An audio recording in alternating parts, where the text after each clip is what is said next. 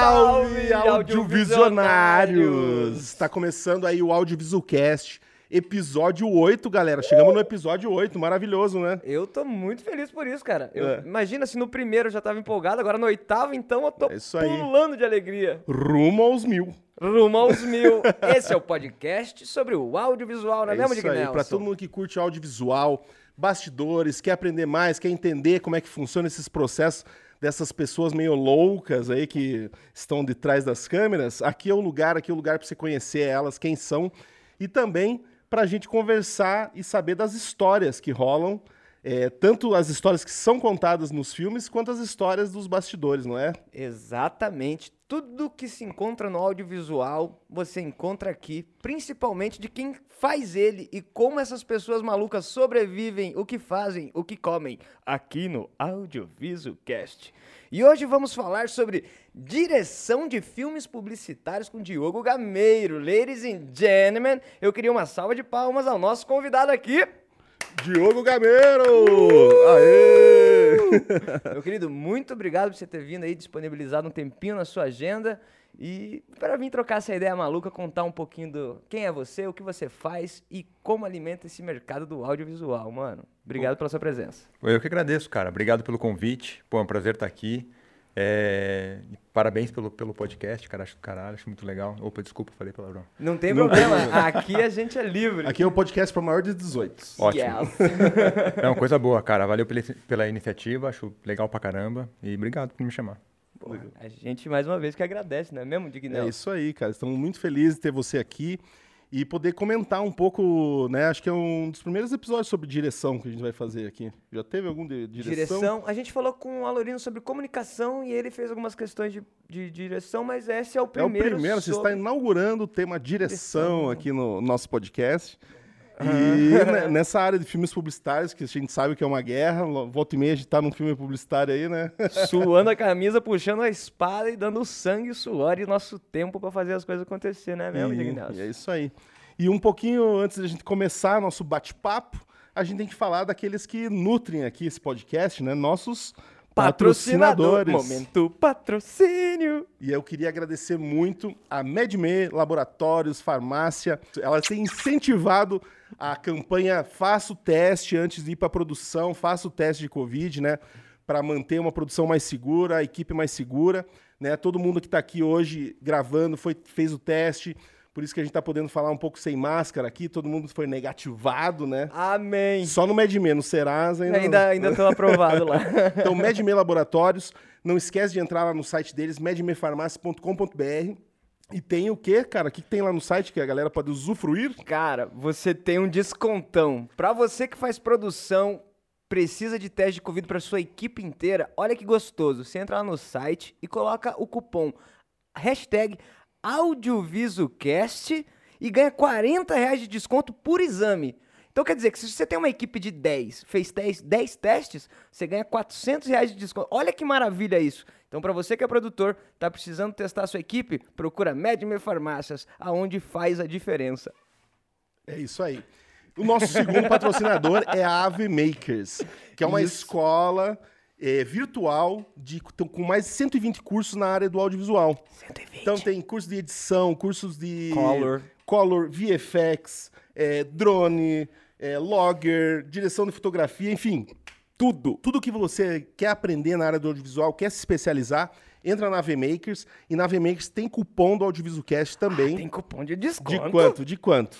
240 pila, ladies and gentlemen. 240 reais. 240. 240 reais você encontra lá na VMakers, escolhe o teu curso e vem é, fazer parte do audiovisual aí, mas com uma, com uma bagagem né, no, no, no currículo aí. Exato. Se você tá com dúvida de qual curso fazer, velho, você tem 120 cursos. Ah, mas eu tenho que pagar a mensalidade de cada um. Não.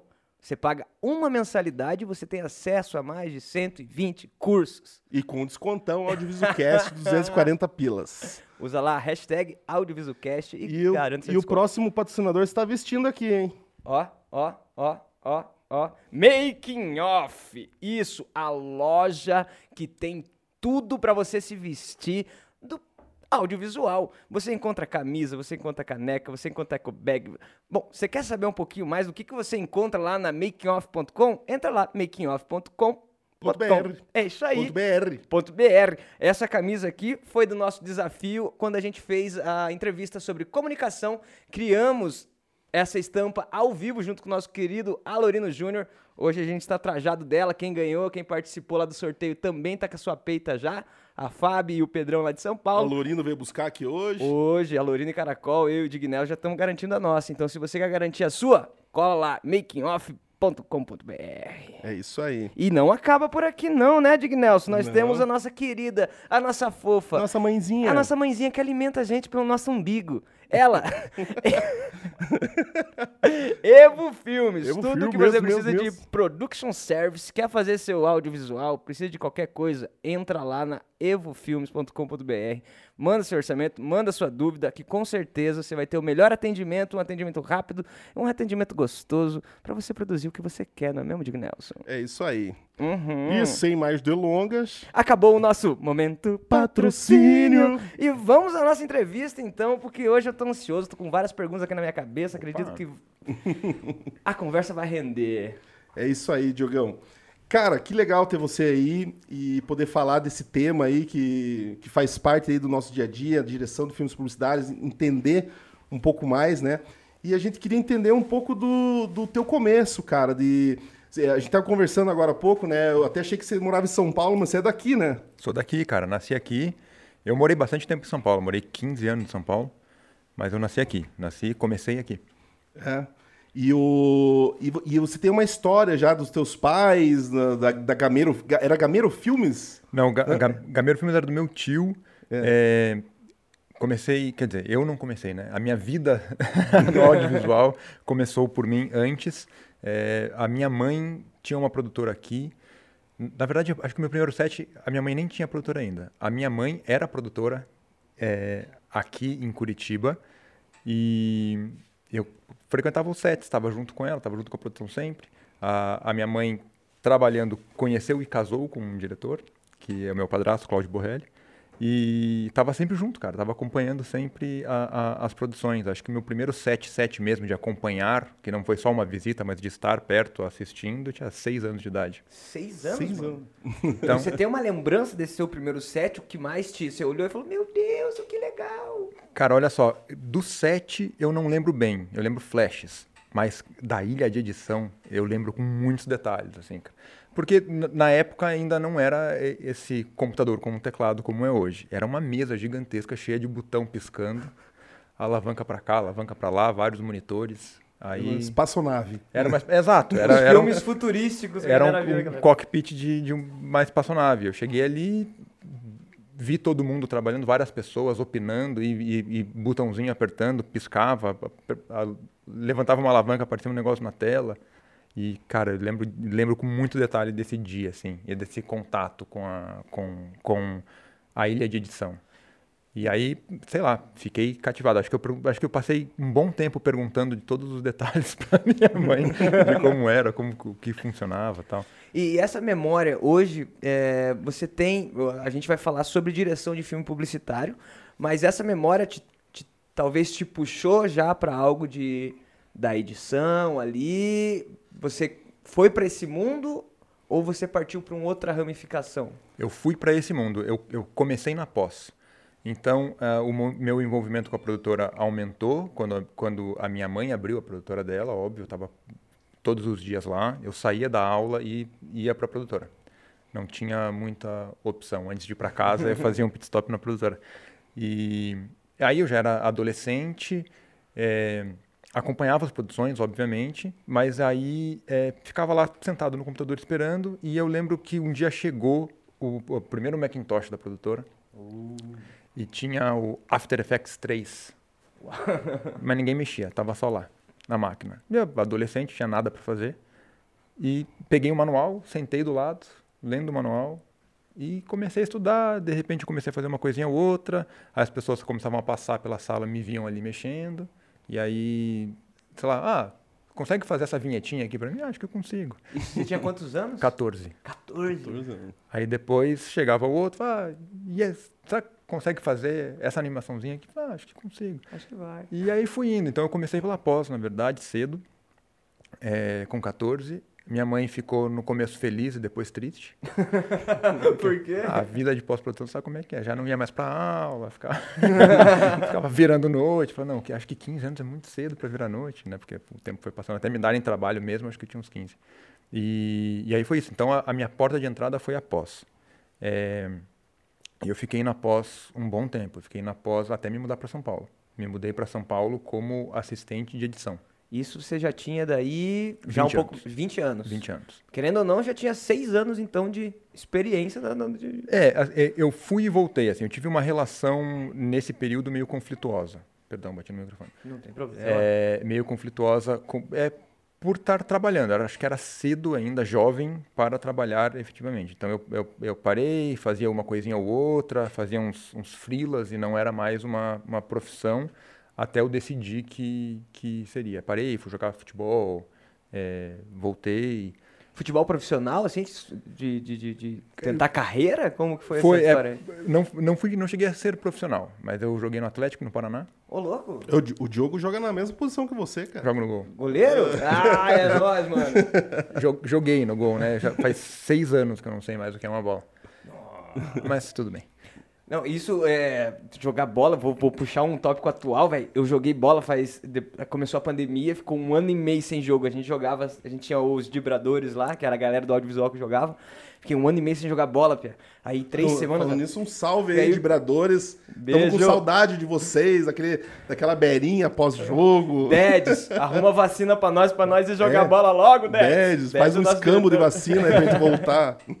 E aí, semana, sei lá, uns é, três semanas atrás, voltou o primeiro jogo, cara. Vou jogar lá no sítio cercado. Eu saí de Almirante Tamandaré pra jogar bola no sítio cercado num domingo às 8 da manhã, pra você ter uma ideia, cara. Delícia. Não consegui tomar café da manhã de tão ansioso que eu tava, assim, ó. E deu certo? Deu boa? Deu boa, me quebrei todo na noite, eu tive febre, corpo inchado, mas.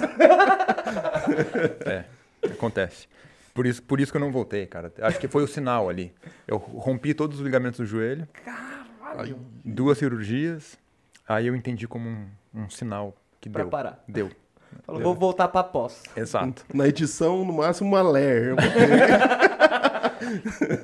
Mas foi isso, cara. Aí eu, eu me mudei para São Paulo é, pela pós, fiz minha carreira na pós, mas eu fui me encantando pela direção. A direção foi me chamando a atenção. é, fiquei com vontade de contar a história. É, acho que a, a pós é uma, uma excelente ferramenta, cada vez mais presente é, como ferramenta para contar história, mas senti vontade de experimentar colocar a minha visão não só né, nos efeitos, não só como uma ferramenta, mas como como a forma de contar história, assim. É, comecei a estudar muito isso, comecei a me encantar muito muito por isso e resolvi é, é, mudar. Resolvi que eu ia deixar a pós um pouco de lado e que ia entrar na, na, na direção.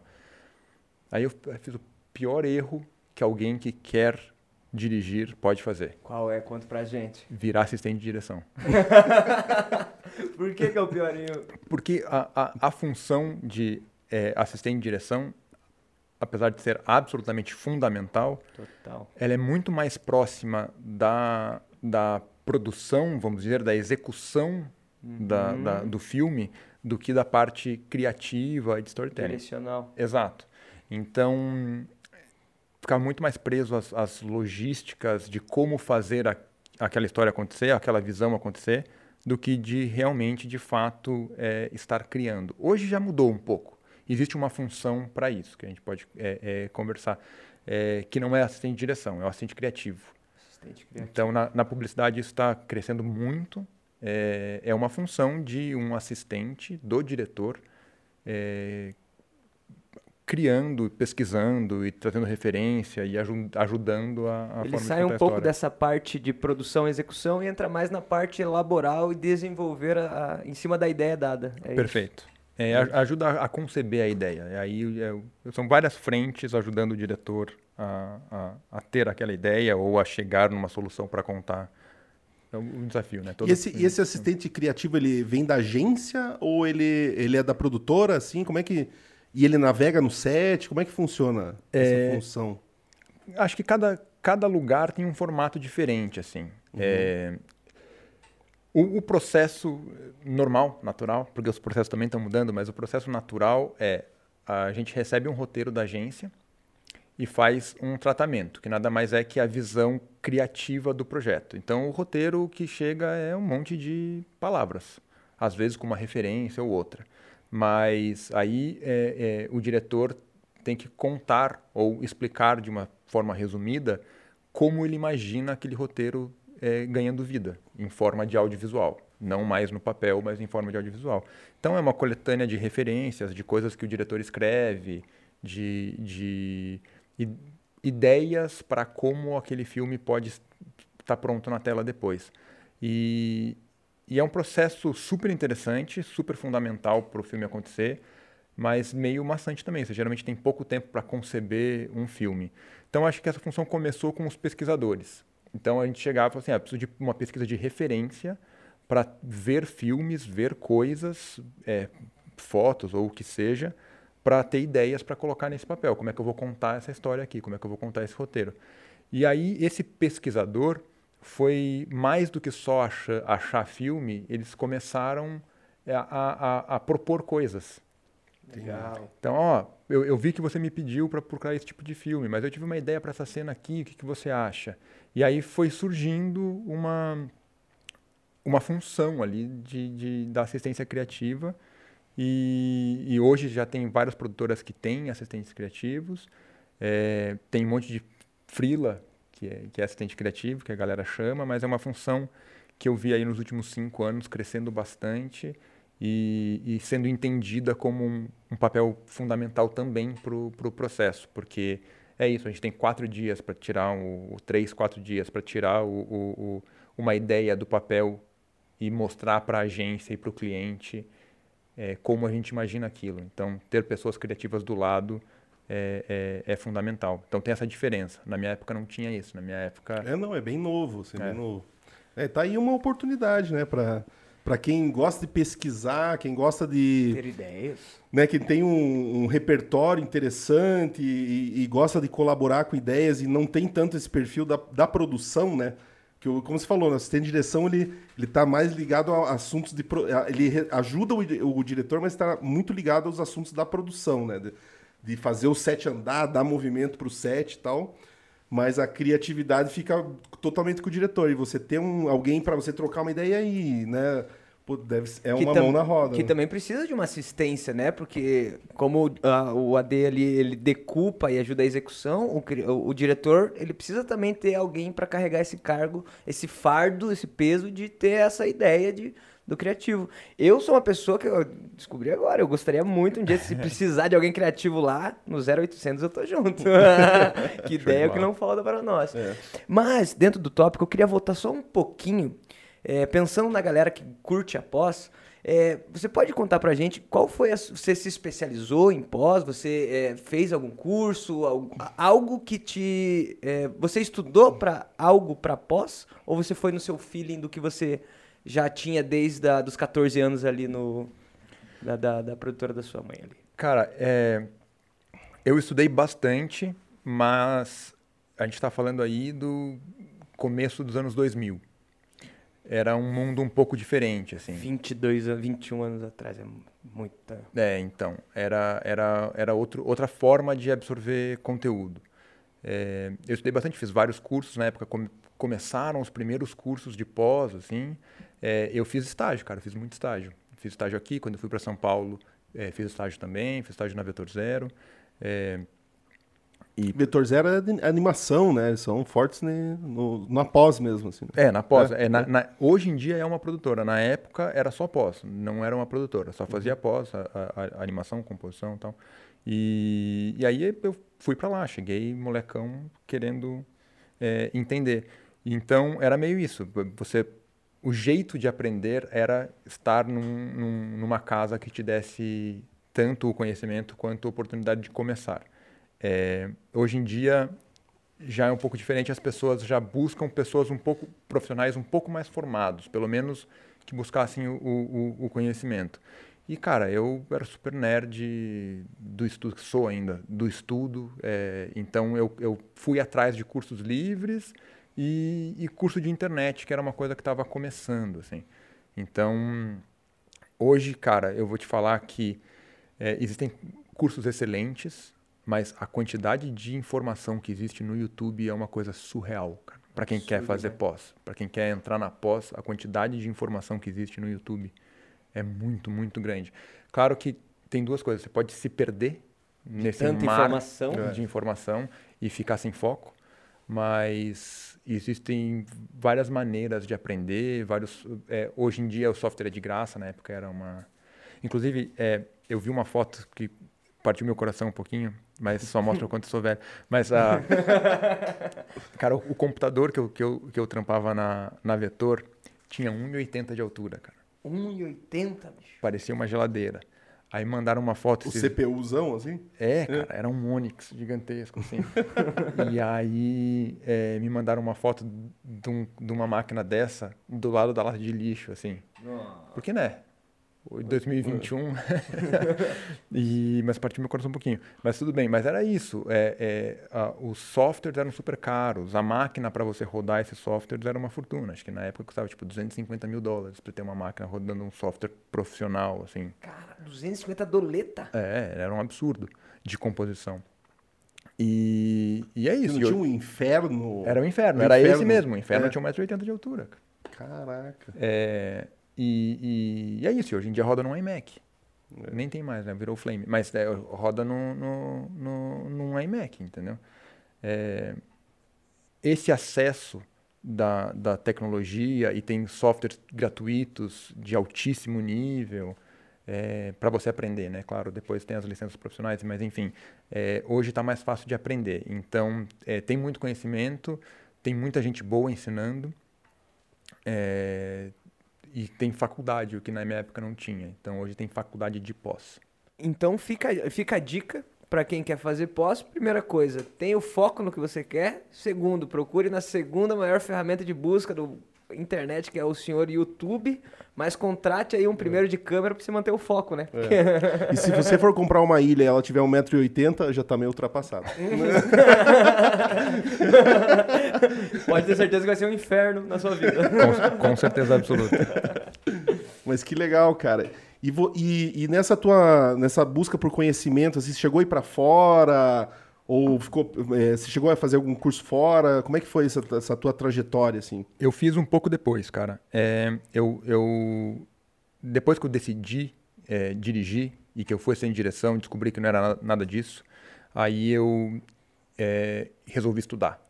Já, já percebi que o caminho aqui é, é, é um pouco mais complexo do que eu imaginava. Não vai ser como eu aprendi após de observar as pessoas. Acho que eu vou precisar e, e ter um embasamento teórico um pouco maior. E aí eu fui para fora. Aí eu fui para Los Angeles, fiz direção e roteiro na UCLA, que é uma faculdade bem tradicional de, de dos Estados Unidos, mas na parte de cinema principalmente. É, eu fiquei, é, eu não fiz a faculdade, eu fiz uns cursos livres lá de direção e de roteiro, é, que lá você pode desmembrar a, a, a grade. Hum. Então, eu fiz a, o curso de direção de quem estava fazendo graduação, mas eu não fiz Ai, toda a graduação. Você participava da turma da, dos caras. Isso, isso. Uhum. E, e, fiz vários cursos de direção lá e roteiro. Então, eu voltei com outro mindset completamente diferente, porque a pós é muito voltado à imagem. Tem alguém ali querendo é, é, é, contar uma história e você está ajudando imageticamente a contar a história é, eu voltei muito aficionado na narrativa e, e na história. Tipo, o que, que eu estou contando? O que, que eu estou passando? É, que sentimento que eu estou contando é, com essa cena, com, com essa sequência, com esse filme? É, que mensagem eu estou deixando no final das contas? E como, quais são as ferramentas visuais e, e, e sonoras que eu vou usar para que essa, essa sensação seja passada? Essa intenção. Exato.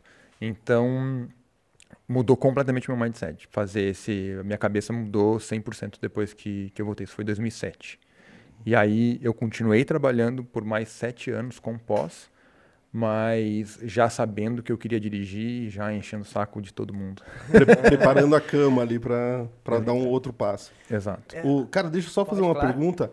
É, aproveitando essa, essa experiência que você teve na UCLA, eu queria entender de você. Eu tive a oportunidade de estudar aqui, dar aula aqui e também de, de conhecer gente que estudou até na UCLA. Assim.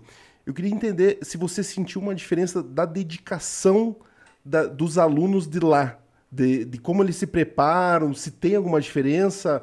Eu que eu vi assim muita gana assim dos caras de, sabe, de se dedicar 100% ao curso. E às vezes aqui eu vejo um, uma coisa mais, sei lá, mais solta assim, sabe? Não sei se você sentiu essa isso dos alunos em Los Angeles, por exemplo. Eu senti, foi inclusive uma dificuldade que eu tive e que foi ótimo é, passar por isso, sim. Mas é, eles é uma competitividade gigantesca. É uma cidade que basicamente quem chega lá quer fazer isso. Então chegava numa sala, a sala era cheia de pessoas, uma sala de, de, de aula de roteiro, cheia de pessoas que estavam ali para sair daquele curso prontos para entrar numa indústria que está saturada. É, aula de direção também. Então todo mundo tem sangue no olho, cara. Eles querem. Não, não, não é uma competitividade de eu, eu quero estar na frente dessas pessoas, mas assim, se eu, se eu não mostro o meu valor, eu não ganho uma oportunidade. Pelo mercado está saturado, né? Pelo mercado está saturado. Então. É, e, e, os professores também são é, profissionais ativos do mercado, como você. Mas era. O mercado de lá é Hollywood. Então todo mundo quer mostrar para o professor e a cobrança do professor era de como se alguém dali vai sair para trabalhar com ele. Entendi. Então é uma cobrança grande, uma, um, um, uma vontade muito grande de todo mundo que você pode sair dali e a sua vida mudar por completo, assim. Então eu cheguei desse jeito brasileiro de, de estudar de ah, vamos ver. Talvez eu goste, vou fazer aqui o meu o meu roteirinho, vou fazer aqui a cena pra, que o professor pediu. E chegava lá, a galera já tinha dois, três roteiros escritos, assim. e, e, a galera que estava estudando direção comigo já fazia perguntas extremamente avançadas de como lidar com o ator em tal situação, sabe? E isso te deu um gás para chegar no nível deles, assim, tipo, falar, caralho, tem que manter aqui. Sem dúvida. E, e, foi aí que começou a minha obsessão por, por história. Porque eu estava lá querendo aprender a técnica de fazer. E no final das contas, a resposta que eu mais ouvi foi: a técnica é uma coisa que qualquer um aprende. A, a, a história que você quer contar só tem dentro de você. Então, é aí que eu falei, não, peraí, então eu preciso achar qual é a minha história, o que, que eu quero contar. o que, que, eu quero falar. Aqui. É. Eu tenho uma, tenho uma história até de uma amiga, a Dani, que ela estudou, não sei se foi na CLA, mas ela estudou fora, e daí tinha os exercícios de classe, assim, e se você, meu, tinha uns, umas concorrências na, na turma, assim, né? Você ficava em primeiro e segundo, o teu telefone tocava. Já era um cara que queria te conhecer, um agente, alguém e ela, meu, fez um ano depois que ela terminou, foi fazer cursos livres também, se destacou. Já tava no Thor Ragnarok, já tava num filme, tipo, fudido, assim, sabe? Olá. Então é, é uma outra. Outra Uma outra pega. Cara, é. e aí você, então, isso te trouxe uma vivência, né, uma experiência para você aumentar o gás, e aí você voltou pro Brasil com esse mindset de história, com essa pegada lá de fora. Como a minha pergunta é, como você fez para equalizar a forma como se trabalha aqui no Brasil na 2007, é, né? Uhum. Como que você fez para alinhar isso, tipo, a forma como se trabalha lá fora, com essa experiência que você trouxe aqui pro Brasil para se encaixar no mercado atual, sacas? Sim. Tipo, como você teve alguma dificuldade, teve um processo que você falou, talvez se eu fizer assim, eu acho que se encaixe. Eu tive um choque de realidade, cara, que foi voltar achando que a experiência foi, foi especial, mas eu achei que eu ia voltar uma pessoa especial. Uhum. E cheguei e falei, não, beleza, eu sou só mais um. é, mesmo é, mesmo tando, vindo de um conceito, de, de, de um contexto onde as pessoas estavam sendo melhores preparadas, de uma certa forma, é, eu cheguei aqui com a ficha limpa. Cheguei aqui do zero. Já trabalhava numa produtora, mas mesmo assim, a, o meu valor como a minha função, como pós, é, era uma coisa que estava aprovada. Como direção, eu ia ter que começar a provar do zero. Então, não é porque eu estudei que eu sou alguma coisa, eu tenho que mostrar. Então, essa foi a, a parte mais difícil. A outra, a, a, outra dificuldade que eu tive foi, era muito focado para o cinema de, de entretenimento. 100% focado. Não, não era focado o cinema arte, não era focado é, para publicidade, para videoclipe, não, era a narrativa clássica hollywoodiana. O curso foi focado nisso. É, então eu voltei para cá e falei, não, beleza, estou é, numa indústria de publicidade. Ou seja, boa parte do meu conhecimento vai ficar para o futuro. o, o, que eu adquiri lá. Então, foi, foi essa, a, essas duas dificuldades. assim. Eu levei bastante tempo para... Não foi assim, ah, voltei, estudei, cheguei aqui em 2008, beleza, estou pronto para dirigir. Tive que absorver a realidade do Brasil, é, fazer com que as pessoas das agências me conhecessem, provar para a produtora que eu estava pronto. Então, eu comecei a dirigir segunda unidade. Comecei, continuava com a pós, mas aí às vezes tinham cenas que eram de pós, é, mas também tinha direção, então me deixavam dirigir essas cenas.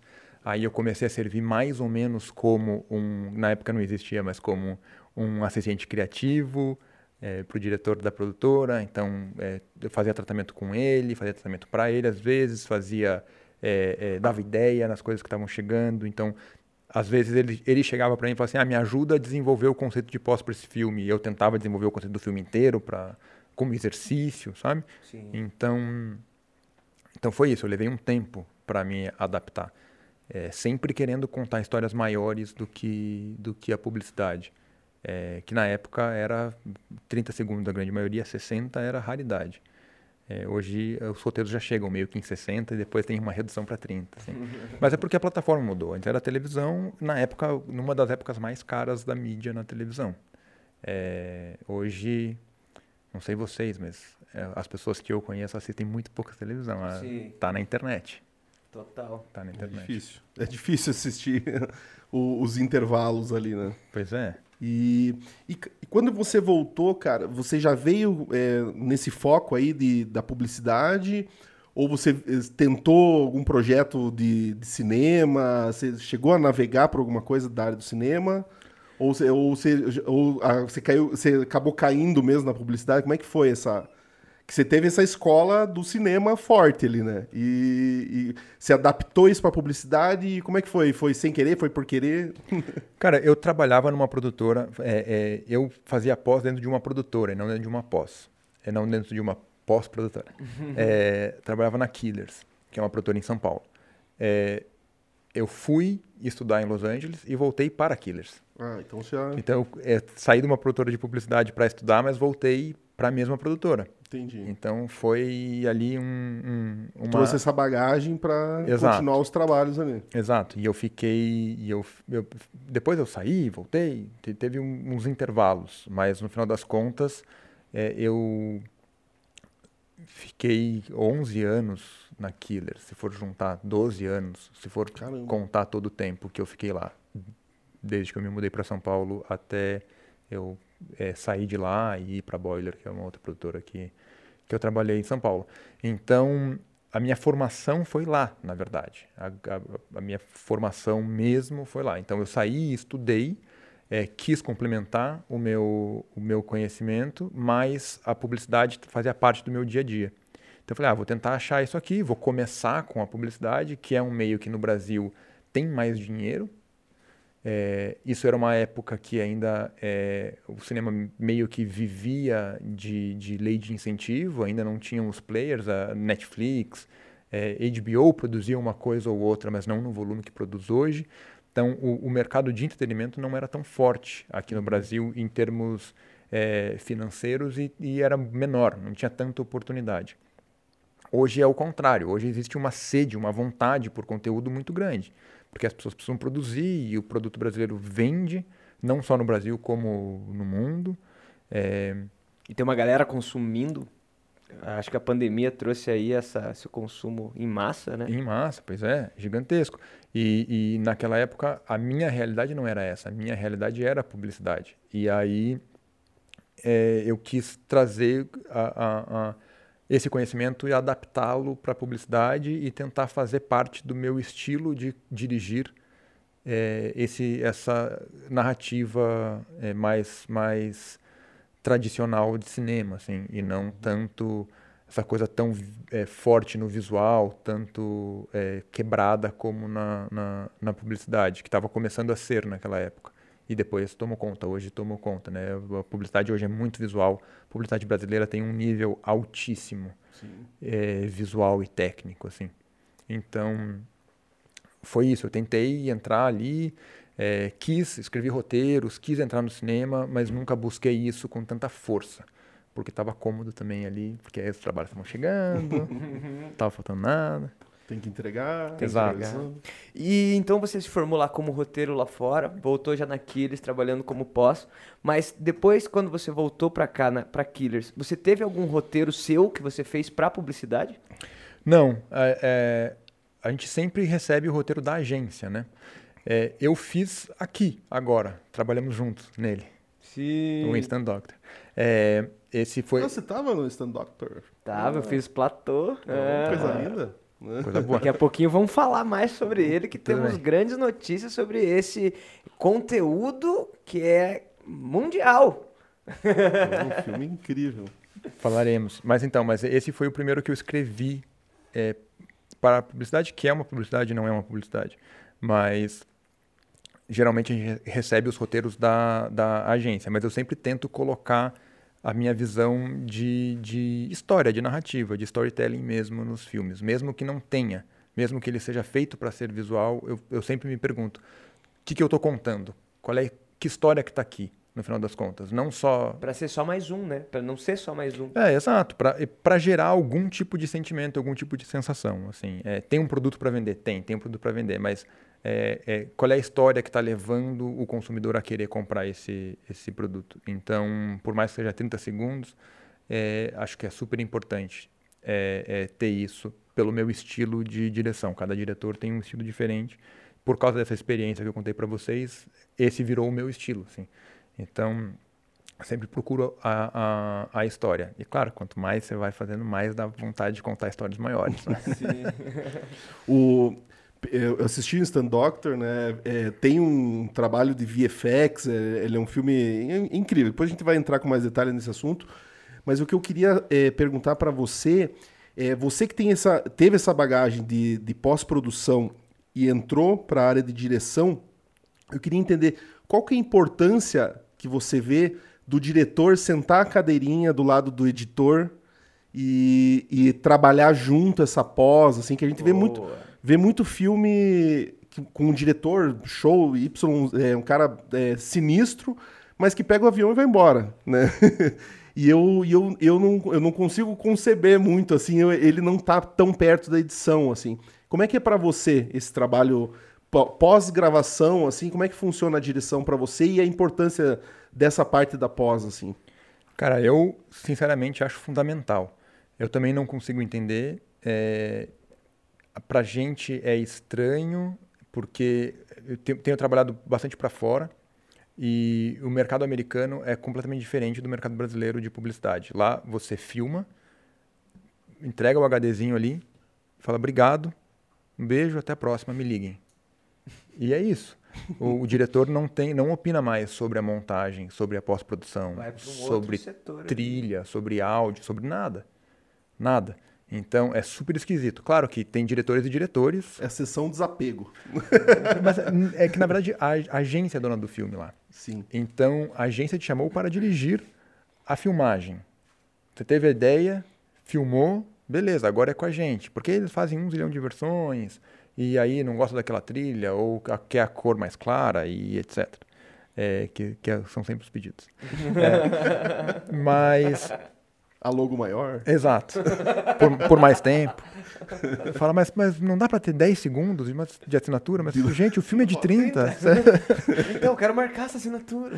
Mas, é, mas então, e aí, é, Para mim, eu acho que o, o, o, o diretor, é, pelo jeito que a gente é, é, é, criado aqui na publicidade, o diretor é o responsável pelo, pela, pela experiência do filme, pela experiência de assistir o filme. Então, é como. O, o, o, diretor não é esse autor que as pessoas imaginam, que é o cara que vai lá e vai fazer tudo e vai direcionar tudo. Eu acho que esse. Né, eu não consigo ver este papel como um bom diretor. Esse é só uma pessoa muito mandona. É, eu acho que o, o, diretor ele tem que ele tem o papel de guiar a história guiar a experiência de ter a história, mas ele precisa é, guiar as pessoas também. É, é quase como um maestro. É, você tem que tirar o melhor das pessoas para que as pessoas entendam qual é o filme que você quer contar e façam o, o melhor dentro da habilidade delas.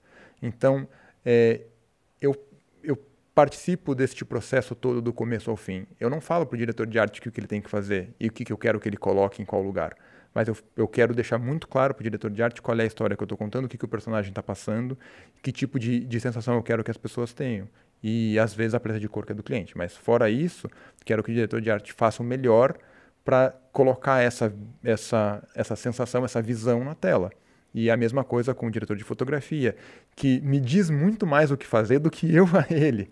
Eu só conto para o diretor de fotografia é, é, o que, que sensação a imagem precisa passar. Lógico que eu sou uma pessoa estudiosa, eu gosto de saber de lente, eu estudo as, as sensações dos enquadramentos. É, geralmente chego para o diretor de fotografia para debater com ele é, se a gente usar esta lente neste enquadramento, desta forma, para passar tal coisa, o que você acha? ah, seja legal, mas se o cara está vindo da esquerda, não é melhor estar tá aqui, que a gente ganha melhor da, lo da locação? E aí você vai discutindo com o cara. Não quero chegar para ele, põe a câmera aqui com tal lente. Você não precisa, é um executor. Então, é a mesma coisa com áudio e com edição. Se eu tenho todo esse cuidado de como contar a história, com toda a, a, a, produção, com toda a equipe, por que não com, com a pessoa que vai realmente colocar o que está na tela, que é o editor, ou que é a pós, entendeu? Uhum. Então, eu, eu, preciso estar ali, do, não do lado, falando aperta esse botão, coloca essa cena, mas dizendo, pô, eu acho que essa cena tão rápida assim não passa a sensação que eu queria. Vamos aumentar esse corte, a gente ganha o tempo depois, sabe? É, é esse tipo de coisa, para fazer o filme fluir da maneira que, que, que eu entendi lá atrás. E após a mesma coisa. Após não é só para ah, parecer legal, assim, tá, tá ajudando a história. É, agora, como eu vim da pós, eu sou mais chato com a pós. Porque você sabe os caminhos é. a ser trilhado ali. É, então eu fico é, é, pentelhando um pouco para que, que ela seja crível e, e, esteja integrada com a cena de uma maneira que as pessoas não vão pensar, ah, que legal este plano de pós, mas simplesmente, ah, entendi o que está sendo contado aqui. É, e, no, e no filme de 30, é, uma piscada, um negócio, muda todo o sentido, assim, né? É, são microsegundos ali, né, que você vai trabalhando e e você pode transformar a comédia na tragédia, a tragédia no. É, é, é, é, não, é 30 segundos. Né? Exatamente isso. E bem, uh, para você passar isso para a equipe, para você passar a sua visão de como você quer e tal, é, primeiramente precisa a discussão, a comunicação, né? Que é o que você falou, eu não imponho, eu discuto sobre a minha opinião aqui e a pessoa rebate, fala talvez se fizer aqui ganha locação e tal. Mas para isso você tem que ter umas referências já na sua cabeça, né? Tipo do que você quer quais são as referências de direção, acho que pode ser em geral, conteúdo, publicidade, que você carrega consigo, tipo, pô, esse diretor é, me soma muito, ou quais as referências que você tem de direção que você fala, esses caras são foda? Cara, eu, eu gosto de é, misturar muito os formatos, assim. Então, é, acho que por toda essa história que eu contei, por todo uh, este passado, e, e misturando a, a, as coisas, eu olho muito para o trabalho do Spike Jonze, que é um cara que é, conta histórias de maneiras inusitadas, mas ele é um contador de histórias acima de tudo. E mas ele sempre tem um toque é, que é fora do convencional o suficiente para te deixar um pouco mais intrigado. Então, é, eu olho muito para o trabalho dele, é, tanto na publicidade quanto na, na, na, ficção, quanto no entretenimento. É, tem um diretor de publicidade que acho que é um dos maiores marcos, que é um francês chamado é, Frédéric Planchon. É, ele também, ele, ele tem um olhar muito único. Você nunca sabe o que esperar é, dele. Você sabe que vai mexer com você de alguma forma. Porque. Frederic ele... Planchon. Planchon. Planchon. Não conheço isso. Ele, cara, ele é um, um, um mestre mesmo, assim, é, de, de, de, gerar sensações em tão pouco tempo. Os filmes eles estão crescendo. Quando era 30, agora você já vê as coisas dele já estão tipo 3, 4 minutos. Mas, é, mas é, ele, ele, ele toca no lugar certo, na hora certa, assim, é, fazendo tudo com muita poesia, mas as coisas são radicalmente bonitas. E não só para ser bonito. Não é, é só cadeira pegando fogo. É, tem sentimento ali. Então é, eu olho muito para essas duas peças é, chaves da minha, dos meus estudos sempre, assim. É, já decupei o trabalho deles de cabo a rabo, assim, para entender o que que como eles contam as coisas da, da forma que eles contam. E, e, o legal, que eu acho importante falar, é que eles são as minhas maiores referências, os dois, mas eu nunca tentei copiar o que eles fazem. Eu sempre tentei entender, entender, como eles passam o que eles passam, porque tem coisas ali que são deles, assim. O, o, o Spike Jones fazia filme de skate, sabe? Não é o meu background, eu, eu nunca, não consigo nem subir num skate. Tem, é, mas ele é, faz parte dele. Assim, tentei... Também é a referência cultural deles lá, né? Pois é, é outra, é outra história. Mas eu, quis, eu sempre quis sim entender por que, que ele toma a, as decisões que ele toma. Por que aquelas escolhas que estão ali na tela é, é, mexem tanto comigo. Então acho que é muito mais sobre como eu reajo à obra dele do que como ele executa aquela obra ali. Aí acho que é mais fácil de entender o que eu quero colocar na tela, ao invés de só tentar olhar para falar, ah, ele filma desse jeito, vou filmar assim também. Como um telespectador, você sente o que ele passa e tenta entender como ele passou aquilo. É, é mais ou menos isso. É, então, o, o é, é, é, exatamente isso. Por exemplo, o Frederico Panchon, ele, ele filma muito mão. Mão? Mão. Ele, é, é, se, se ele estivesse filmando a gente aqui, ele ia, fil ele ia filmar você anotando as coisas ali no, no, no, papel. É, ou talvez ia filmar a minha mão boba que eu não tenho onde colocar, passando na minha coxa aqui, sabe? É, esse tipo de coisa que ele, que ele, que ele faz. E eu reparei isso instintivamente, não foi decupando, foi na, nas primeiras experiências vendo os filmes dele. Falei, cara, o cara gosta de filmar a mão. Só que isso me toca de um jeito. Aí eu fui tentar entender por quê, é, é, porque geralmente é um detalhe que a gente não olha. Mas pela mão a gente vê se a pessoa está nervosa, se uhum. a pessoa está uhum. calma, se ela está feliz, se ela está ansiosa. Então, ah, é um jeito dele colocar não uma expressão que pode ser uma coisa é, que soe falso se o ator não é muito bom, artificial. É ou... real mesmo. Né? Então é isso, o cara tá nervoso, ao invés de mostrar a cara dele fazendo caras e bocas, mostra o cara. Tá tirando a cutícula. tirando a, roendo a unha, qualquer coisa. Falei, pô, é um, tá, tá aí um jeito interessante de passar a, a emoção Nossa. que não seja no rosto. Então eu comecei a olhar para essas coisas. É esse tipo de, de coisa que, que me move e que, sei lá, fica um conselho. Massa. E não, eu achei bem legal o que você falou, cara, que às vezes a gente recebe da agência um, uma referência, né? Ah, o filme, a referência do filme é essa. E daí você, e daí você quer dar uma visão, você quer, você entende aquela referência e vai dar a tua visão. Só que a agência, às vezes a agência ou o próprio cliente quer uma cópia, ele quer uma vez, e daí você, e daí você propõe, propõe e o que ele quer é a cópia. Ele quer que você só mude ali um, a, o cara tá do lado direito, põe do lado esquerdo. Então é. Não dá, né, cara? Cada um tem que, tem que se propor a criar, e, e, e esse negócio da cópia, assim, é, é muito nítido, assim. Em algumas publicidades você para para ver, você, putz, é, isso aqui tirou de lá, é fácil Ctrl de... Ctrl V. É, as pessoas não, não, não têm essa noção que é, é muito fácil de você perceber isso. E o público está cada vez mais educado no audiovisual, né? O público que não estuda audiovisual, ele, ele tá, a, a educação né, nesse setor está crescendo muito mais, porque tá, as pessoas estão consumindo muito mais. Né? Às vezes, às, às, vezes o tiozinho do bar ele tem referências que você nem imagina no audiovisual e pode agregar muito. E, e você, então é eu, esse ponto que você falou da, de entender, absorver e, e pensar da sua maneira, né? Porque, clientes, por favor, não, não proponham a cópia para as produtoras. É, Ctrl-C, Ctrl-V não dá. Né? E, cara, eu vou fazer uma outra pergunta, aproveitando. É, as produto eu, eu vejo é, muitas produtoras menores assim que recebem um briefing que envolve VFX, que envolve um, uma coisa que se, a uma primeira vista você vê, putz, cara, é complexo esse negócio. É, sei lá, vou ter que é, mostrar o centro de Curitiba numa que é, parecendo que é Nova York, algo assim, que é VFX puro. É, o, o que, que, seria um passo a passo assim para um para um cara iniciante num, num, num, projeto profissional, né? Mas que vai precisar do VFX. Como é que ele, como é que você pensaria esse processo inicial? Assim, você tem alguma, alguma dica nesse sentido, assim? Cara, eu acho que o, o primeiro passo, se você não entende, é, é chamar alguém que entenda.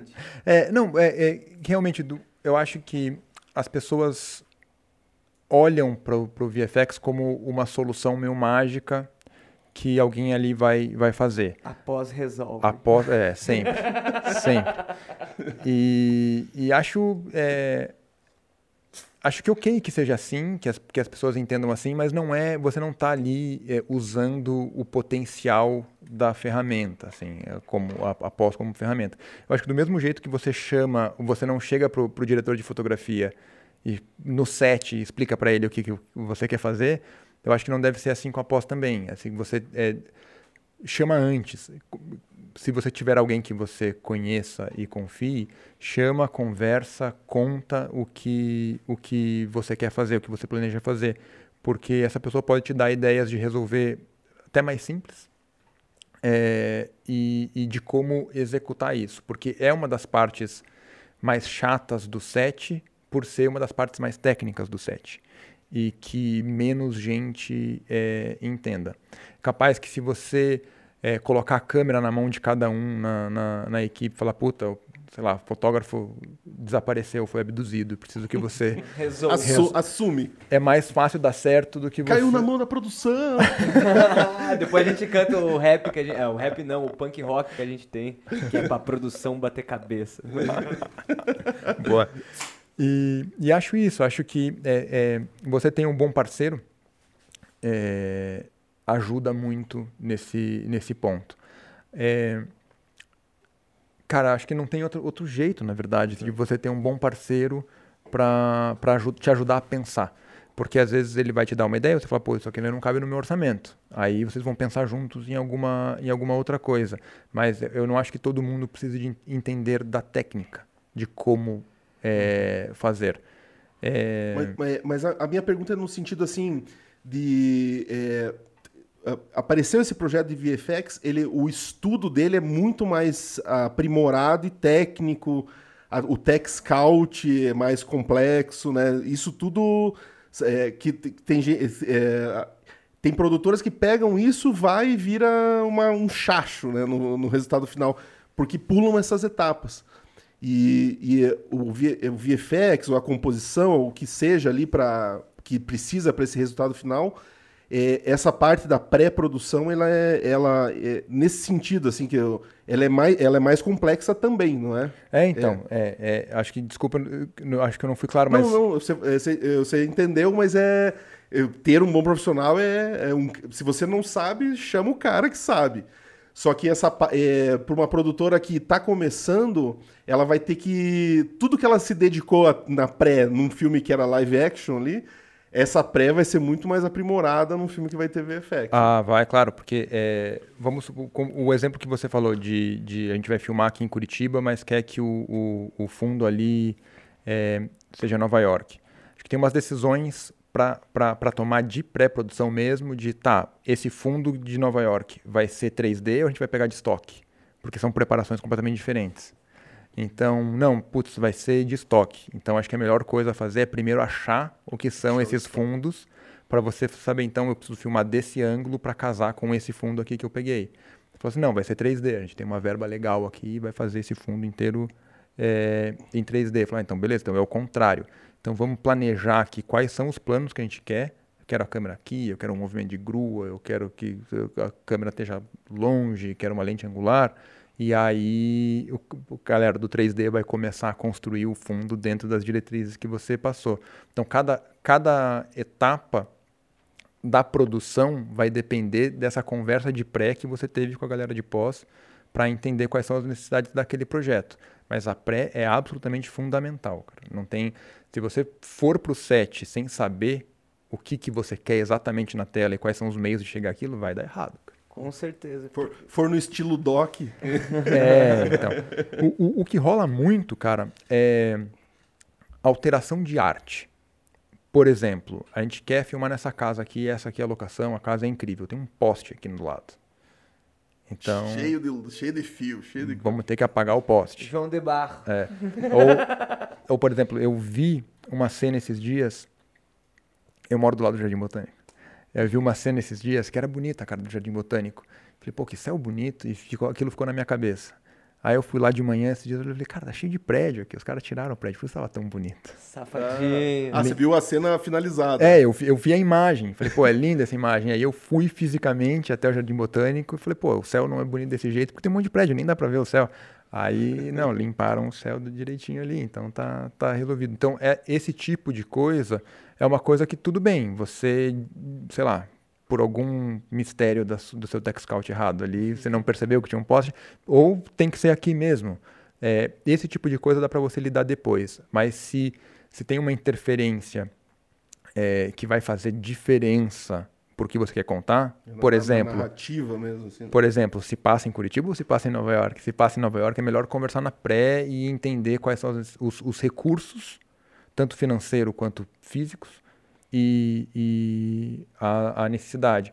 É, os, os Youth fizeram um filme que era justamente isso, era filmado em São Paulo, mas boa parte dele era para ser passado no Brooklyn, em Nova York. E aí eu fui com eles pro, pro, pro set justamente por causa disso, para a gente entender o que, que era possível e o que não era possível. A gente fez uma pesquisa bem grande de imagens antes. Eles acabaram indo para Nova York filmar uh, algumas cenas, mas elas tinham que cortar com as cenas filmadas em São Paulo. Então, teve todo o raciocínio antes. Toda essa pré que a gente comentou agora. Toda essa aí. pré para saber como que uma coisa ia encaixar na outra. Porque metade do filme era São Paulo, metade era em Nova York, mas não tinha dinheiro nem tempo para filmar 50% do filme em Nova, em Nova York.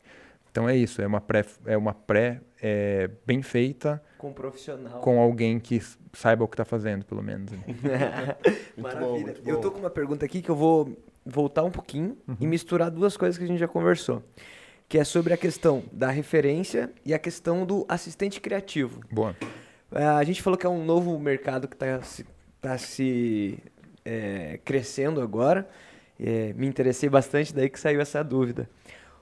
Como uma pessoa que ainda não é um assistente criativo pode se tornar um assistente criativo e o que ela precisa para ser um assistente criativo? É, vou começar pela segunda.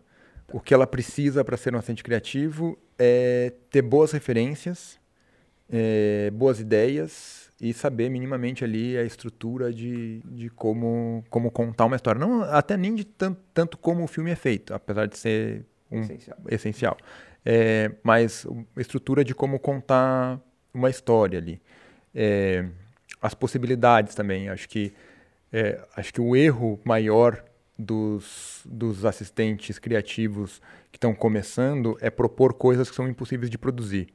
Então, puta, mas eu vi aqui essa cena de referência, e se for isso aqui? Você, meu amigo, essa cena é 100 milhões de dólares, aqui vai ser difícil pra gente. Mas, tá um pouquinho aí 100% fora do é, orçamento. Mas tudo bem, acho que como, como primeira ideia vale. É, é, é, eu tenho essa, essa coisa de achar que a primeira ideia tem que ser o máximo do potencial dessa ideia. Vamos, vamos preocupar depois em como a gente vai, vai tirar e reduzir. Primeiro penso que imagina 100%. Pode ser utópico, depois... mas vai. Pode ser. Tem 500 milhões de dólares aqui para fazer isso aqui. Beleza, vamos aí. E depois você vai vendo o que, que dali realmente é essencial para contar aquilo. Então você fala assim, não, esse plano aqui é lindo, mas não, não é tão importante. Sem Depois chama caro. a mini arte, chama os caras. é, vamos ver, vamos ver como a gente faz aqui. não, exato. E aí é, acho que esse, essas são as necessidades, assim, ter boas referências, é, assistir coisas diversas e referências eu não digo só da publicidade. Eu acho que é, extrapolar o meio é fundamental. Então, geralmente você vai ver nos meus tratamentos é, muito a foto estilo é, muita referência de outras artes, pintura, escultura, é, eu tento variar ao máximo para trazer alguma coisa realmente nova, porque geralmente você está concorrendo com outros dois diretores para dois ou três para conseguir pegar a, a, aquele filme. Então a agência está recebendo o teu orçamento, o teu tratamento e, e a, o, o, orçamento e tratamento de outros diretores e diretoras, entendeu? Então se eu buscar beber da mesma fonte, a possibilidade de, de eu ser diferente diminui e, e, chamar atenção. Então, claro que eu não quero só só diferente, eu quero que realmente aquilo sirva para o que está sendo contado, mas ter referência plural eu acho que é fundamental, assim.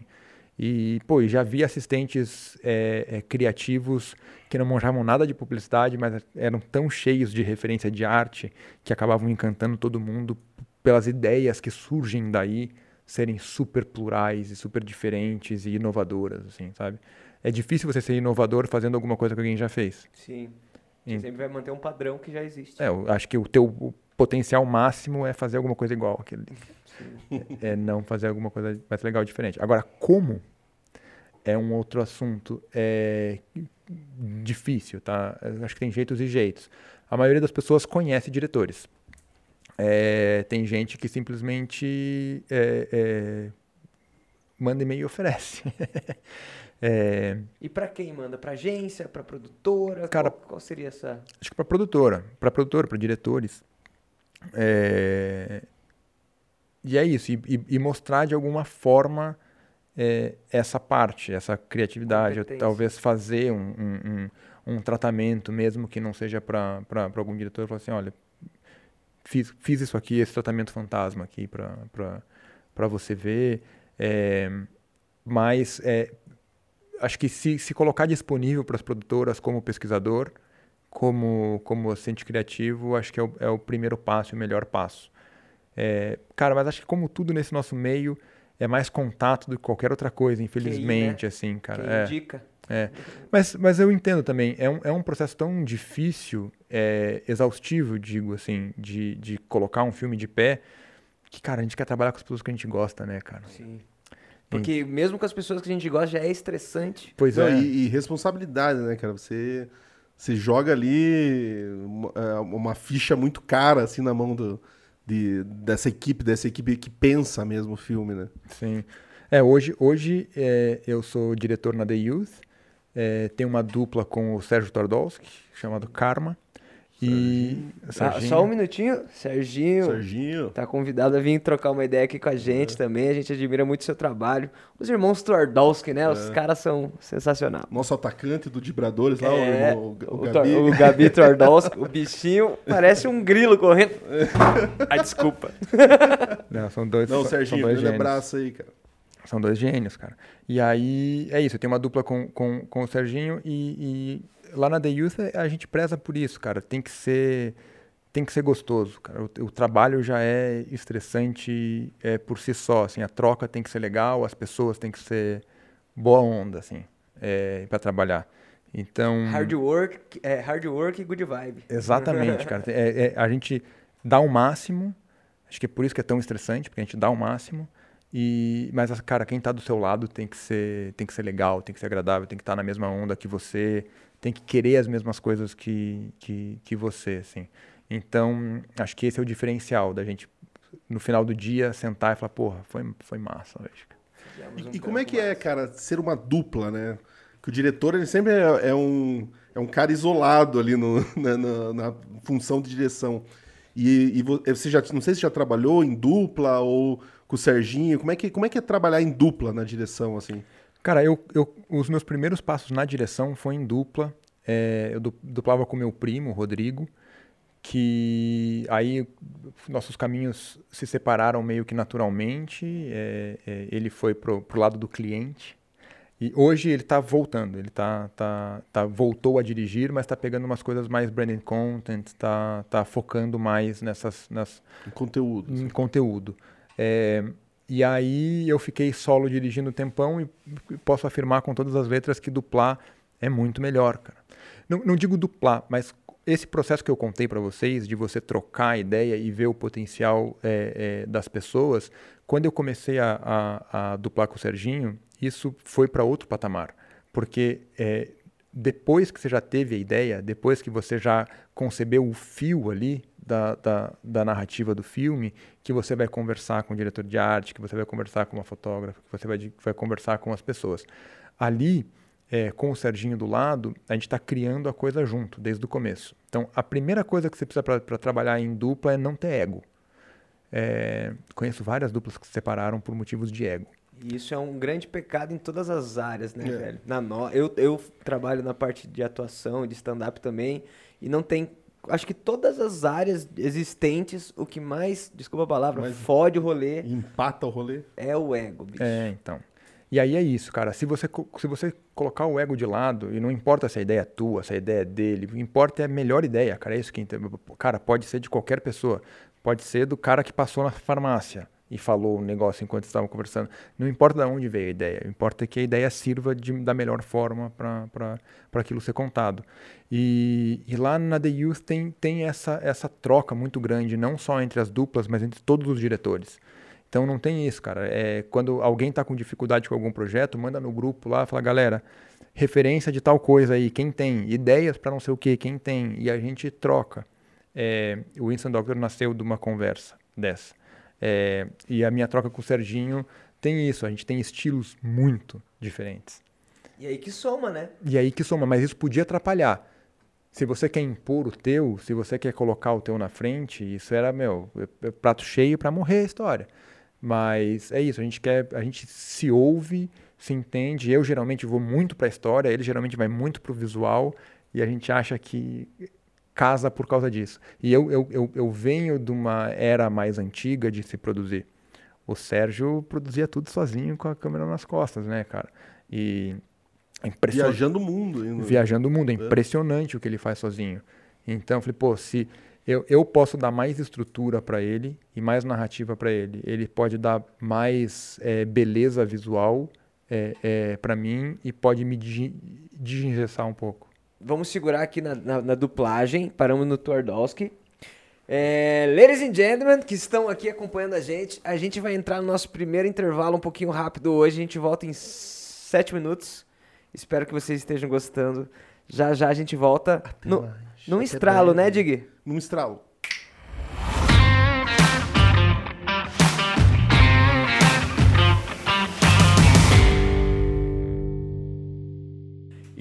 Aí, ladies and gentlemen, voltamos aqui no nosso intervalo. Queremos dar um abraço para você que está acompanhando a nossa live. Eu vou fazer um jogo de câmera aqui. Muito obrigado para você que está acompanhando a gente na live. E você, e você. Antes de começar e continuar com as nossas perguntas, a gente quer mandar aquele abraço gostoso. Mas antes do abraço, não, pera. É, a gente voltou, ladies and gentlemen. e a gente quer avisar para você, você que quer ser um audiovisionário, sabia que você pode Diga, explica para eles como ser um audiovisuário. É, sabia que você pode ser produtor desse podcast? Uhum. Entra lá em audiovisualcast.com.br e escolhe se você quer ser produtor executivo, produtor associado ou até um audiovisionário. E também tem a oportunidade de fazer um merchan. Sim. Né? Você tem uma ideia, um livro, um filme, qualquer coisa que você queira lançar como produto ou como ideia aqui com a gente e a gente botar aqui no papo também para rodar clica lá em Merchan e vem fazer seu Merchan aqui no Audiovisualcast. Entrando lá em audiovisualcast.com.br. Para você também que acompanha a gente aí pelo YouTube, nós temos o nosso canal de íntegra, que é o Audiovisualcast. Mas para você que não consegue manter a sua concentração numa conversa de uma, duas ou três horas, nós criamos o Audiovisu Cortes, onde você encontra todo o fragmento das conversas divididos em tópicos Pra você as, tem, as pílulas. As, as pílulas, para você ficar mais facinho de assistir e manter a concentração, não é mesmo, Dignels? E também achar o assunto que te interessa ali, tem várias coisas interessantes aí. Estamos com a agência Heroes agora, a parceiraça uh, aqui. Obrigado, Que tá Heroes. fazendo os cortes, que tá escolhendo ali as pílulas mais interessantes de todas as conversas, né? Aonde postar, hum. o que postar, como divulgar Heroes. Procura eles que os malucos é, é isso foda. Aí. E também um salve pra galera de Portugal, Lisboa, uh, Moçambique, Moçambique, Angola, Angola, toda a África ali, falante de português, tem acompanhado o podcast aí. Um Bora salve massa. E falando em salve para Lisboa, teve até um comentário aqui de Lisboa, do Cadu Sales. O que, que ele mandou aí para nós? Ele falou aqui, ó, em grandes produtoras como a ITV, É, acho que é uma produtora lá de Portugal. Portugal era É, pois. essa posição de assistente criativo existe e se chama researcher. Coisa boa. Research, olha é o pesquisador. Ô, pesquisador. Então a gente foi aqui, mandou nosso beijo pra todo mundo, mandou esse nosso comentário. E a gente vai voltar para cenas anteriores do nosso intervalo, onde a gente estava falando sobre duplar a direção. Estávamos falando aqui sobre a sua duplagem. Duplagem, vai que gostoso. Ju, Juba e Lula. Zubelula junto com o Twardowski. A gente estava comentando que ah, nessa dupla é legal porque os dois pensam diferente, os dois pensam diferente, uma na parte narrativa, outra na parte mais estética. A gente quer saber, cara, como que você conseguiu é, se juntar aí com o Twardowski? A gente sabe que ele viaja, tava viajando o mundo inteiro, tava junto com a Loki nessa loucura. Como que foi esse primeiro contato de vocês? Da onde surgiu essa ideia de fazer essa, essa duplagem de direção aí? Cara, é, é uma história legal, assim, a gente trabalhava na mesma produtora em São Paulo. É, Na Killers? Na Não. Boilers. Boiler. É, depois que eu saí da Killers, eu fiquei um tempo rodando aí, fui pra Boiler. é, e quando eu cheguei na Boiler, tava lá o, os Youth e logo depois entrou o Sérgio. E a gente se conheceu meio que assim, ah, os diretores da casa aqui, né, tinha uma, uma interação. E, mas a gente foi- começou a trocar ideia, começou a, a- a conversar mais, sair para jantar, eh, socializar. Vinha para Curitiba enquanto estava com ele, ia para São Paulo enquanto estava comigo. A gente começou a, a- a ter alguma coisa eh, fora da produtora, mas a gente começou a ver que, essas, que as ideias meio que batiam, assim, a gente tinha gostos similares, apesar de, de ter caminhos muito diferentes, muito distintos. E aí o Edu dos, dos youth que falou, cara, vocês vocês se complementam, assim, acho que o que falta num é, é o outro tem, assim, Casa certa. acho que vocês deveriam fazer alguma coisa junto. E aí a gente levou essa ideia para o Cid Caldeira, que, que é diretor na Boiler, e a gente falou, ah, pô, a gente quer começar a fazer umas coisas juntos, e todo mundo super incentivou, todo mundo pirou na ideia, e aí a gente fez um clipe junto, foi o primeiro clipe que a gente fez, foi um clipe do Alok, né, Sérgio Alok.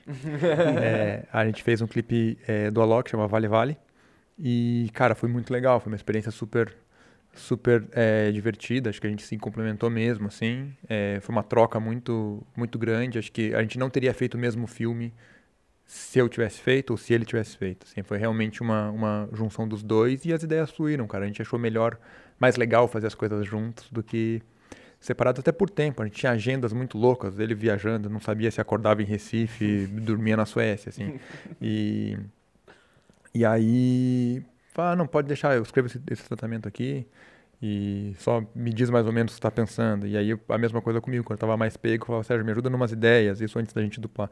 Então a gente viu que as coisas iam eh, ser mais fáceis com os dois juntos e acabou que os processos são mais maduros. As, as troca, a troca de ideia deixa as ideias mais maduras, porque você não leva para frente aquelas ideias que são meio mais ou menos, sabe? Tem aquelas ideias que você fala assim, ah, pô, eu gosto, isso aqui seria legal. Só que não tem ninguém contestando a tua ideia para dizer, cara, será mesmo? Isso aí você tá viajando um pouquinho. Meu paia, meu paia. É, exato. E então quando você está trabalhando coletivamente, seja em dupla, seja em, em- em trio, as, as ideias mais ou menos não se sustentam, porque o outro, se, se você não tem ego e o outro é uma pessoa aberta e sincera contigo, fala, cara, sei lá, não pirei muito nisso aí não. Acho que uma frase que eu aprendi que eu acho muito importante, eu queria até ver o que você acha, que é não é o que eu quero pro filme, e sim o que o filme precisa. Perfeito, não podia dizer melhor. E eu, esse clipe do, do Alok, o, O vale, vale, vale, vale, vale. ele imprime muito isso que você falou, porque assistindo ele você vê uma narrativa e você vê uma beleza estética. Como que foi essa, essa, essa, esse processo para fazer esse clipe, cara? Qual foi a maior dificuldade e o resultado final para vocês é satisfatório? Era o que estava na cabeça de vocês mesmo? Cara, é, o processo foi bem louco, assim, a gente teve pouquíssimo tempo para produzir. A maior dificuldade foi menos dois no Canyon do Guartelá. Essa foi a maior dificuldade. e os atores todos praticamente nus, só com. Exato, só com pintura e pedaços de pano, assim. É, pedaços de pano não, figurino é maravilhoso. Desculpa, não são pedaços de pano. Eram, eram pedaços de panos para contar a história daquelas pessoas. é, é, é, igual falar fio e cabo, né? Exato. É, cara, mas foi, foi um processo bem interessante. A, ele teve. É, é, esse aqui é o negócio da, da, da, dupla, assim. Ele teve uma outra ideia pro clipe. Completamente diferente. E aí a gente tava andando com essa ideia, mas no meio eu falei, cara, deixa eu te mostrar uma coisa. que eu tava pesquisando para a ideia dele e eu cruzei com, com uns retratos de tribos é, modernas, né? Eram, eram releituras de, de tribos do mundo inteiro, mas com vestimentos modernos. No final das contas, nada disso está no clipe. Porque eu, eu tive essa ideia, ele pirou, e a gente foi conversando sobre o conceito, que é uma coisa muito minha, mas aí juntos a gente foi chegando nessa, nessa ideia. Então, assim, não foi nem a ideia original dele, nem a, a contra-ideia que eu tive, foi uma coisa que nós criamos juntos e foi, e foi é, é, se formando. Tem muito de mim ali, claro, porque são, são, são é, universos que me encantam, mas tem muita coisa do Sérgio, não só como filmar, mas de, de ideia também. Então acho que foi a, a, é a combinação perfeita de, de, de, de o que poderia ser é, esse clipe, foi o que surgiu dentro das condições que a gente tem. A gente filmou no Canyon do Guartelá, foi difícil, cara, difícil chegar, difícil produzir lá, foi uma logística de produção é, intensa. Sim. a gente chegou lá, tava muito frio, cara, menos dois. Menos dois? É. Tava bem frio para estar tá todo mundo. É, e, cara, cachoeira, tipo, é menos dois com água batendo nas suas costas, né? Ah, daí fica menos 15 é. ali de sensação. E você vê as fotos do making off, cara, dá até dó, assim, porque eu tô de jaqueta de neve, duas calças, gorro e o elenco todo ali de costas pra cachoeira seminu. Dose, desculpa, gente. E... Aliás, só fazer um adendo, queria mandar um beijo aí a Bruna Blake, que fez a maquiagem. Maravilhosa. Salve, Bruna! É, eu sou muito suspeito, né, em, em falar sobre o trabalho dessa menina, mas eu amo a pessoa que ela é e eu amo a artista que ela é também. Eu acho que deve ter tido uma soma muito importante aí nesse clipe. Pô, é só você olhar para os frames do clipe, cara. Todos os frames a Bruna tá ali, né, cara? Tá, tá todo mundo. É, a, a Make tá presente o tempo inteiro, faz parte é, não só da estética, mas do personagem, cara. Foi fundamental. É, pô, foi, foi demais, foi demais trabalhar com ela, não, não é porque, né, você é suspeito. Não tô, não tô querendo te agradar, Edu. É, ela realmente é demais. E, cara, a gente tava conversando até, nos encontramos lá no, no laboratório, lá do, do teste do Covid, a gente já começou com o assunto de Amazônia. Sim. Acho que você teve um, uma passagem lá. Você acha que isso trouxe elementos para esse clipe? Como é que foi essa experiência Amazônia? O que, que, que, que agregou uh, para você essa experiência da Amazônia lá? Não, totalmente. É, tá, tá ali, tá tudo ali. É, você é, eu... vê ali, tem uma cara, parece que tá. Parece uma floresta da Amazônia ali no Guartelá. Ali. É, eu, eu, eu, já tenho essa, essa ligação com, com a, a cultura originária do Brasil. Assim, é, tenho um interesse muito grande. É, acho a cultura interessantíssima, todos são milhares de culturas, mas acho é, é, as culturas interessantes, a, a, as narrativas super interessantes, o, o, jeito de contar a história é, é, de geração para geração e como essas histórias vão se transformando. E, e, na verdade, se você for olhar com carinho nas lendas e todas essas, na, toda a, a, mitologia e a lenda, é, cara, é, é um modo de sobrevivência passar essa história é, é, é, garantir a sobrevivência da aldeia, cara. É outra parada, assim. Então, isso mexeu muito comigo quando eu comecei a, a, a estudar e me aprofundar. Falei, cara, é, essa contação de história é o que faz com que eles estejam aqui até hoje, cara. Então, é, é Trouxe uma referência fortíssima. Pô, é lindo. E aí eu fui fazer um documentário lá sobre o Festival de Parintins. Festival Folclórico de Parintins, pela TV Cultura. E, cara, o Festival Folclórico de Parintins é uma experiência que eu indico fortemente, cara. É uma coisa muito mágica. E é, é uma mistura de. Cara, é um suquinho de Brasil o Festival de. é, é a, a, a, cultura, a, a, cultura originária é muito forte, é, misturada com a colonização. Então, com o boi. Cara, não existia boi no Brasil. O boi veio da Europa, cara. E lá eles. eles é, é, é, não é, sabia dessa. É, não existia boi no Brasil. E então é isso, é, a, o Boi Bumbá, o Bumba Meu Boi, todas as histórias ali é, é, é do, com o boi amazônico são, são histórias de colonização.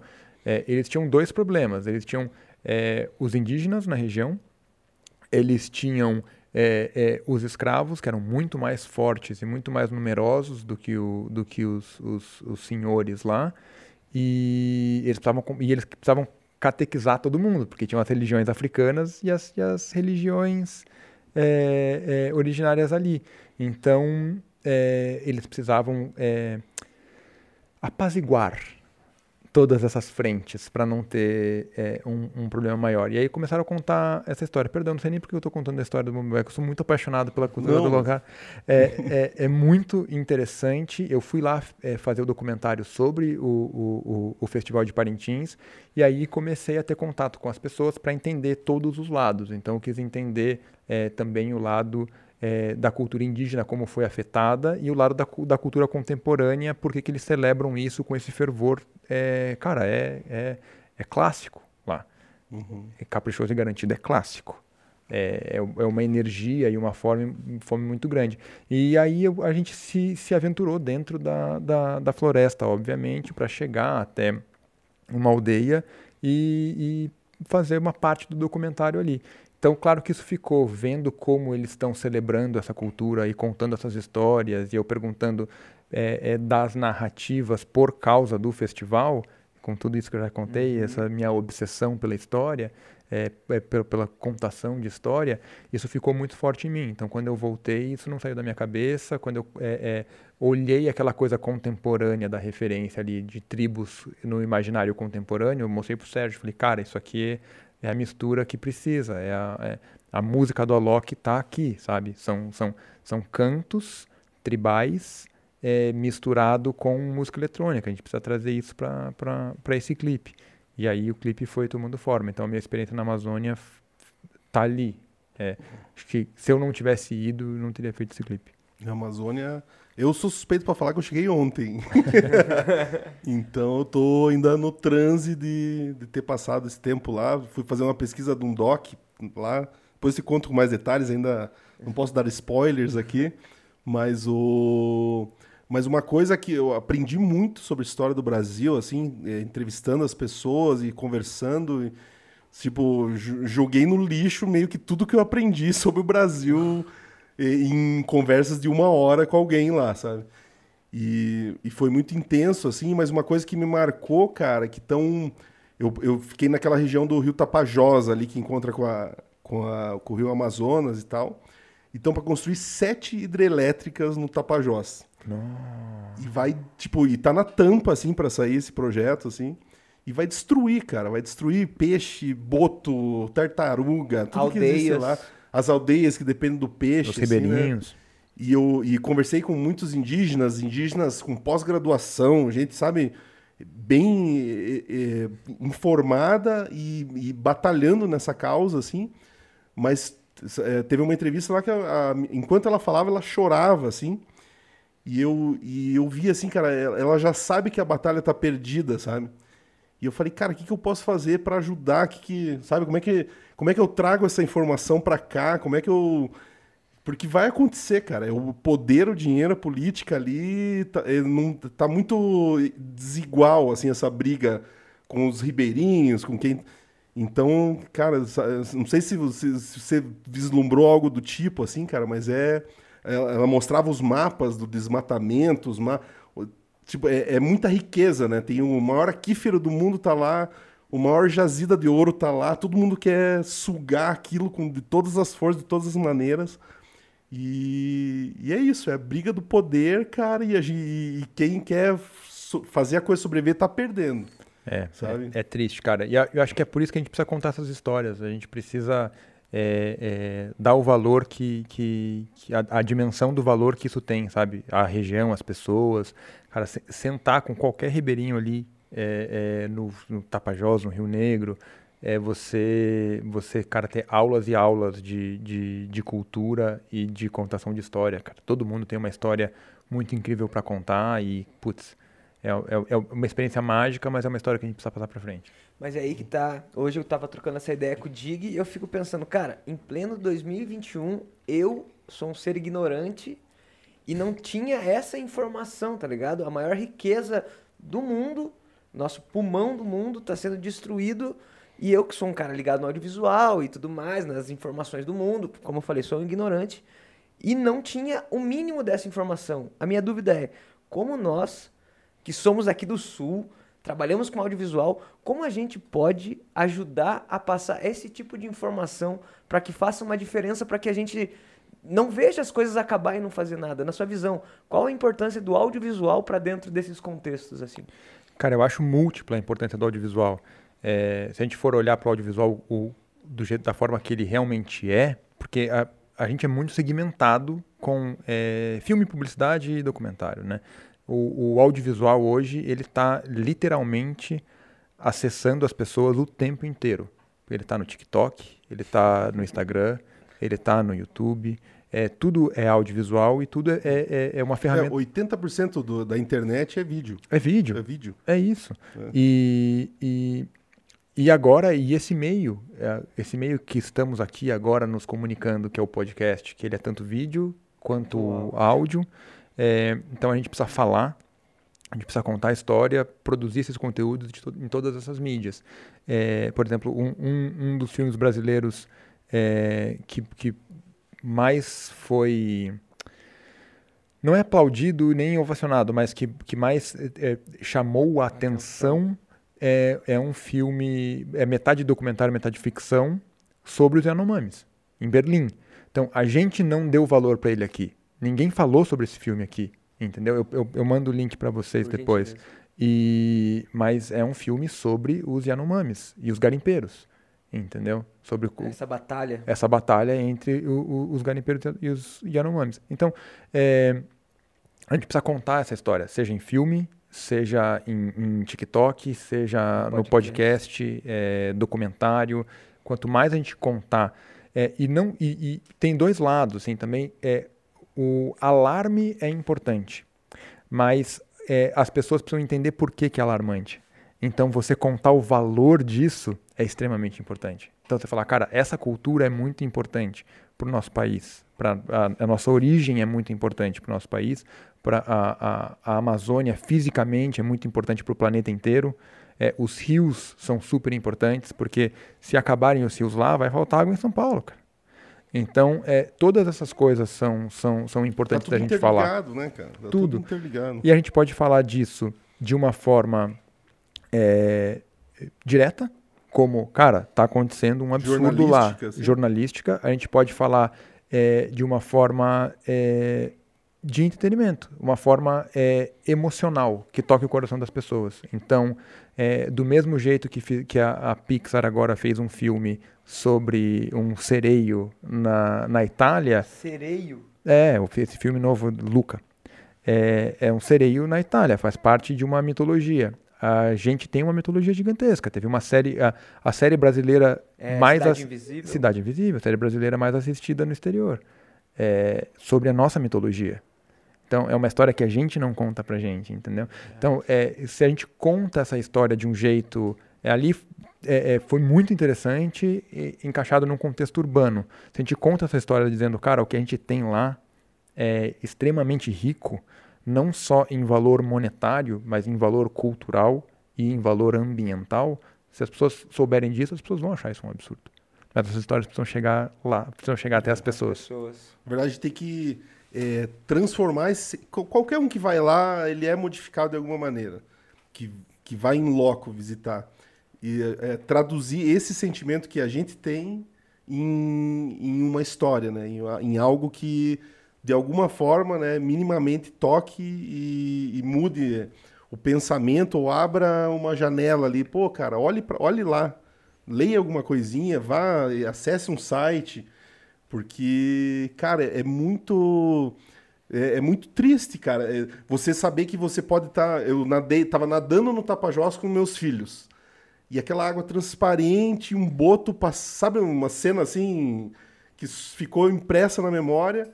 Eu falei, cara, pode ser que eu seja um dos últimos que está fazendo isso, que, não, que daqui vai ser um belo de um esgoto, daqui um ano, dois anos, e, é, e as coisas estão acontecendo muito rápido, assim. Então é um misto de, de alegria de estar tá lá, de viver essa viver, conviver né, com essas pessoas e uma tristeza de saber que aquilo pode sumir. Né? Pode ser um, um, o deserto da Amazônia. Né? Em vez da floresta, pode ser o deserto da Amazônia. E, e é. é. muito rápido, cara. O jeito que você vê um mapa mudando assim, o um mapa de. Entra lá no site do Greenpeace e veja o mapa do desmatamento.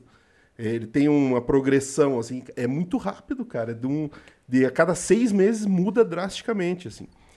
Então, é. eu, eu tô com esse objetivo aí, cara, que eu colhi os materiais lá. Então, pera lá que eu vou dar um contato aqui. O negócio do bagulho é o seguinte, cara.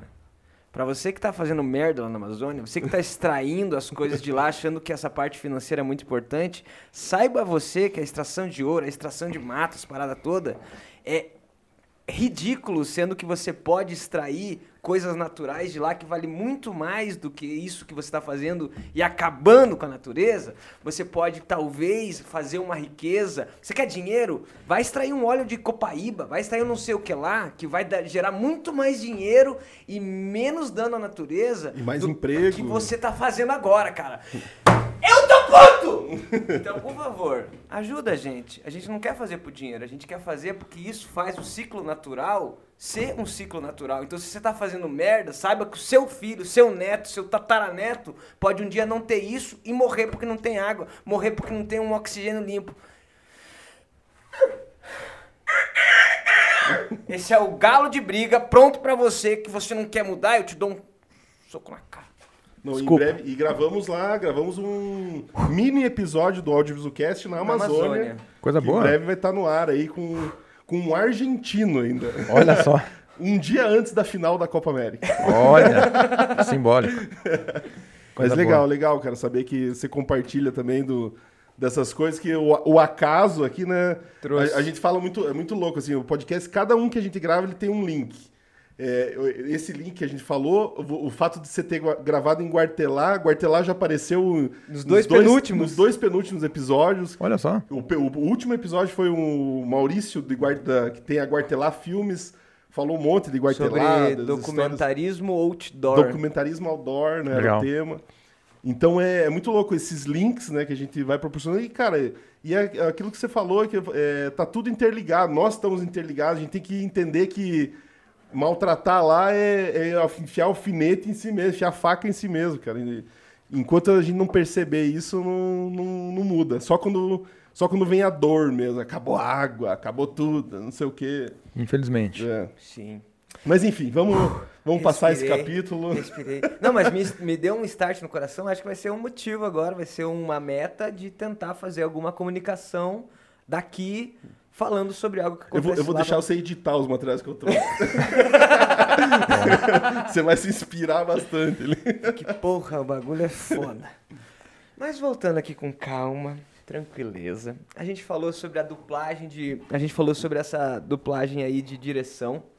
É... Dentro do contexto agora, é, tem mais algum material que você e o Twardowski é, fizeram após o Alok? A gente fez, a gente fez algumas publicidades. É, a gente fez um filme bem, bem legal para Stone, aquela máquina de cartão de, de, de crédito, que está virando mais do que isso. Era sobre isso. é, então, é uma publicidade, está lá, está no site da The Use, está no nosso Vimeo, é, no meu Instagram, tá em tudo quanto é canto aí. É, a gente fez isso junto e a gente fez um, um outro clipe pro Alok, mas dessa vez não era para cá, era para Inglaterra. É, que deve estar saindo logo logo aí. Tem uma tem uma a versão inglesa está no ar mas a, a, a versão oficial sai logo mais aí. Então vocês já lançaram uma lá para fora? É, é um pouquinho vão tem acontecido tem acontecido de ter versões diferentes para lugares diferentes e tem sempre o, o, corte do diretor né? O famoso director's cut. Sempre rola. Legal. mas a gente é a gente é, é, é um filme especial a gente resolveu tratar ele com bastante carinho não ficar só satisfeito só com a, com a versão que foi, que a gente filmou. Bem, a Bruna estava lá também, como sempre. a gente filmou é, é, dois dias depois o filme estava no ar. O clipe estava no ar. Foi, tipo, de repente, só que foi muito interessante, porque ele acabou crescendo na gente e neles. Então, virou um, um clipe maior do que era para ser. É, ah, não, é um clipe aqui rapidinho, só porque eles estão lançando essa, essa música com essa banda inglesa. E no final das contas, todo mundo pegou carinho por ele. Falou, não, vamos, vamos dar o tempo que ele precisa, deixar Maturar, isso fino para e, só, e só ressaltando, cara, todos esses referências, links, tudo que a gente está conversando é decupado depois e vai estar tá aqui nos, nos descritivos aí. É, o link do clipe, tudo que a gente for conversando aqui, livros, coisas, vão estar tá aqui no, no descritivo. Sempre acompanhe lá no descritivo que se quiser aprofundar em qualquer um desses temas, está lá o linkzinho. É, e ainda dentro desse contexto do clipe, é, falando na parte de direção, eu fiquei sabendo que o ator ele, eu assisti, eu assisti, ele, o cara manda muito bem. E quando eu descobri que era o primeiro trabalho dele, falei, não pode ser, cara. Na sua visão, assim, como diretor, o quão é importante um ator dar mais do que precisa e quanto é importante ele ter experiência ou não ter experiência, que foi nesse caso aí? Cara, são, são casos e casos, assim. É, eu realmente não acredito que exista a mais do que precisa. É, acho que você tem que se as pessoas têm que colocar de si ali é, o quanto elas têm de energia para colocar. É, pode ser emocional, pode ser física, é, pode ser é, no set presencial, mas eu acho que você tem que colocar tudo que você tem para fazer aquilo, aquilo acontecer, ainda mais se você está na frente da câmera. Assim. É, as pessoas vão ler o que está saindo de você. Então, se o, se o que está saindo de você é uma atuação, o que as pessoas vão ler é assim, olha só esta pessoa atuando. Sim. Se o que está saindo de você é uma, é uma emoção, as pessoas vão ler a emoção que você está tá transpirando ali. Então eu tenho que trabalhar sempre assim com, com o elenco e, e, e com os atores. Eu não quero uma interpretação. Eu quero ver esse sentimento. É, cada um tem as suas ferramentas. Eu também, como diretor, tenho as minhas ferramentas para tentar extrair isso das pessoas. Mas é, também dou espaço para o ator é, usar as ferramentas dele para chegar. Acho que é uma, é uma construção. Como eu falei da colaboração, diretor, elenco, é a mesma, mesma colaboração. Não é eu quero que você faça isso desse jeito, me, me fale desse jeito. É assim, a gente está contando essa história. Essa cena é sobre isso. Então me dá aí, ou um tira do outro, vamos ver. Não rolou? Beleza, não tem problema. Vou começar a te dar ferramentas aqui para você, você extrair isso. E e o Lincoln era isso. Ele, ele é aquela pessoa. É claro que é, ele ele estava interpretando um personagem, mas o sentimento que a gente está vendo ali é real. É, ele não estava doidão. Só que ele, ele, ele tirou o doidão de dentro dele para colocar ele ali. E a gente é, viu essa entrega no teste. O teste de elenco que a gente viu dele, falei, cara, esse cara quer se entregar. Esse cara quer, quer ele, ele, ele tem uma fluência com a câmera aqui é, ele não está tímido pela câmera, então as barreiras dele estão tão derrubadas, a gente consegue acessar ele ali. É, a gente viu, é, o Sérgio me mandou a foto, é, o Sérgio estava tocando a, a, parte de elenco, estava tocando outras coisas, o Sérgio me mandou a foto, falei, cara, tem uma cara muito interessante. E parecida com a, com a do... Porque esse, pode contar um pouquinho pra gente, é, a referência desse clipe é de um filme, né? É... Ou uma série? Cara, na verdade é, é uma mistura de referências. A gente, a gente, é que eu não, eu não sei qual foi a referência que chegou para para é, imagino que você tenha tido acesso. É, eu não sei qual foi a referência. Na verdade, a gente é, teve uma referência muito grande do Transporting, do filme. Transporting. E aí é, a gente queria um, um, um, look parecido com aquele. Mas o ator ele já vinha com aquele look, ele já uhum. tem essa cara. Acho que não foi a referência principal para o filme, mas foi a referência estética do personagem, porque a gente tentou trabalhar é, a, a, a, a, persona é, de uma forma diferente do filme, mas a referência estética era o transporte sim. E ele já tinha essa cara, uhum. mas ao mesmo tempo a gente viu que ele estava super aberto ao que a gente quisesse extrair dele naquele, naquele momento ali. E ele se entregou 100%, ele é incrível, cara. Ele se entregou 100%. E ele tem uma forma muito peculiar de, de mexer o corpo. Corporal, é. expressão. E, e, a gente não quis intervir nisso, porque é o jeito dele se expressar. Então eu achei que se a gente tirasse a expressão corporal dele, a gente ia tirar todas as ia outras. travar. Exato. Então a, a gente abraçou, super funcionou. Eu confesso que não era o que estava na minha cabeça primeira vez que a gente rodou aquela dança dele, que não era uma coreografia, era uma coisa completamente dele, falei, cara, não era isso que estava na minha cabeça para ser, pra, ser a movimentação do filme. E mas aí depois, a hora que a gente colocou a câmera na cara dele, falei, deixa. Deixa. É isso que o filme precisa. É isso que o filme precisa, exato. Então, nunca é, ele, ele, ele não colocou a mais, ele colocou o que ele tinha para entregar, mas ele entregou tudo o que ele tinha. Então, uma boa dica, me corrija se eu estiver errado, vou dar essa dica aqui para você que é ator, numa num teste ou até mesmo na execução, entregue o máximo que você tem, não um a mais. Então, o máximo que você tem, porque se isso passar, o diretor poda correto? Exato. E se você não tem aquilo que chega até o que o diretor quer, o diretor te dá a ferramenta para você conseguir extrair. Acho que essa é uma dica correta? Correta, perfeito. É, é, acho que se puder adicionar uma coisa só na dica, é que é, é melhor. O que a gente quer ver é o sentimento e não a atuação. O sentimento. A atuação talvez seja uma ferramenta para se extrair o sentimento, é claro, isso? é isso. O, o, que eu quero dizer por atuação e, e atuação versus sentimento é quando você está tentando ter aquele sentimento, você está fingindo que está tendo aquele sentimento. Uhum. Está atuando ter aquele sentimento. Exato. Agora, se é, transparecer o sentimento, vai na ferramenta que for, não importa. O que importa é que as pessoas olhem e reconheçam aquele sentimento e até sintam aquilo. Maravilhoso, cara. Ai, meu Isso coração. o... Cara, eu acho que podemos chegar no tema do Instant Doctor. É. Gosto. Queria, é... A gente falou várias vezes, né, sobre, sobre esse filme aqui durante o podcast. E queria entender, cara, como é que foi esse filme, como é que ele chegou para vocês, que proposta que era, é, como é que foi, como é que nasceu, né? O esse Instant roteiro Doctor, era de vocês, já veio o roteiro. Que vai estar, inclusive, o link aqui abaixo, quem quiser assistir. Cara, isso foi, foi uma loucura, foi muito diferente de tudo que, que a gente já fez. É, muito dessa minha vontade de contar histórias maiores e, e de entrar no entretenimento, ele é uma publicidade. No final das contas, é uma publicidade, mas que a gente não tratou como publicidade em momento nenhum. E aí ele se encaixa em qual termo? Ele é o que chamam hoje de branded content. Ele é um, um conteúdo para uma marca.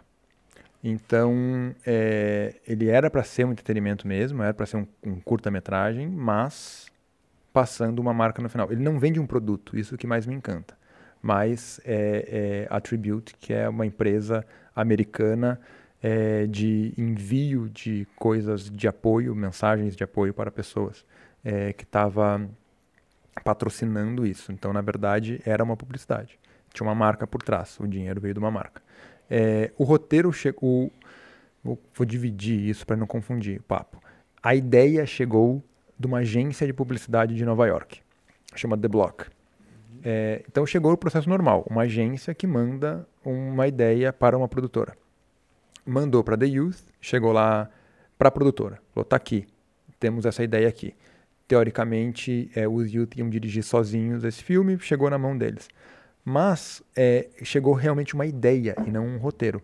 Tinha três linhas a ideia, era o conceito. Três linhas? É, era o conceito. Tipo, e se? Sabe? E se fosse assim? É. E aí, uh, o Edu me chamou. É, eu estava na produtora, na sala do lado. Ele me chamou e falou, cara, dá, isso foi pré-pandemia, né? E falou, dá uma olhada nessa ideia aqui. E me contou a ideia. E eu falei, cara, puta, mas como é que a gente faz isso? A ideia era bem diferente. Era um cara que chegava num consultório médico e ao invés de ter um médico lá, tinha uma máquina que passava para ele é, é, o diagnóstico completo. Então, tava só que sem empatia nenhuma. A, o coração da ideia estava ali. Falei, mas cara, como é que a gente filma isso? Como é que a gente deixa isso minimamente interessante? É, a ideia é boa, mas como é que a gente conta essa história de um jeito visual, é, é, é interessante e impactante? E aí o Edu falou, é, pois é, não sei, por isso que te chamei aqui, vamos pensar junto. é, esse é o objetivo. esse é o objetivo. esse é o objetivo. vamos pensar junto.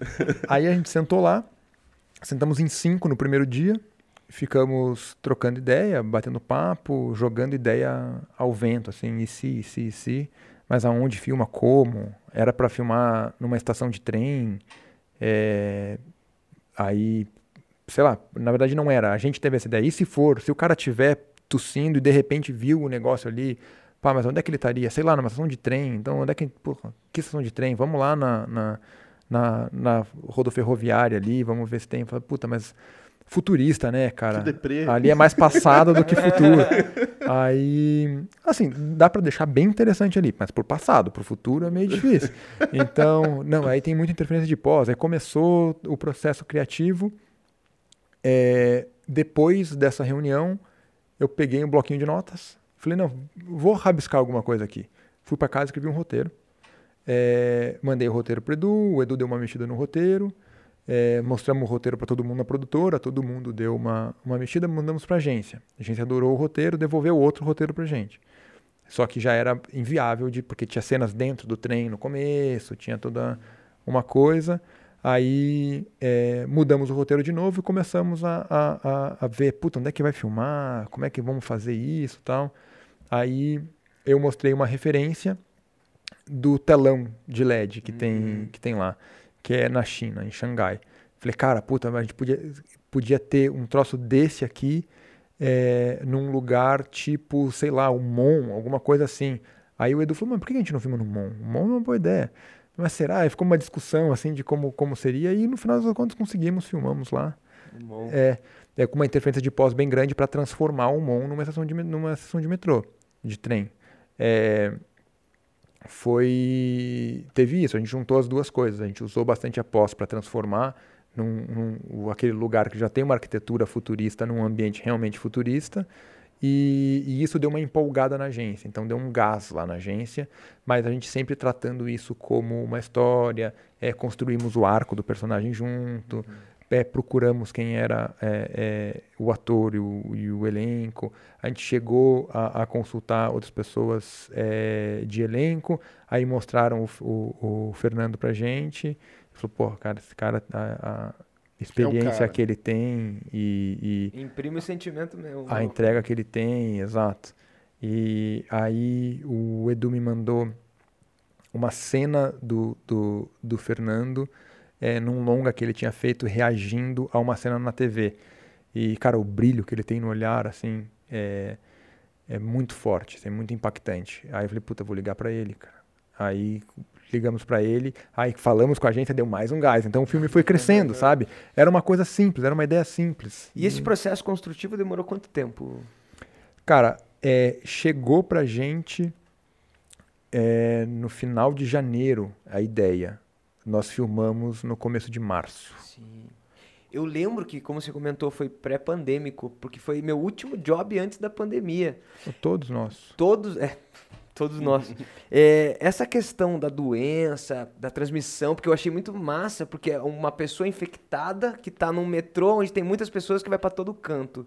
Já tinha essa ideia da não tinha ideia da pandemia, porque a nossa informação começou aqui em março mesmo.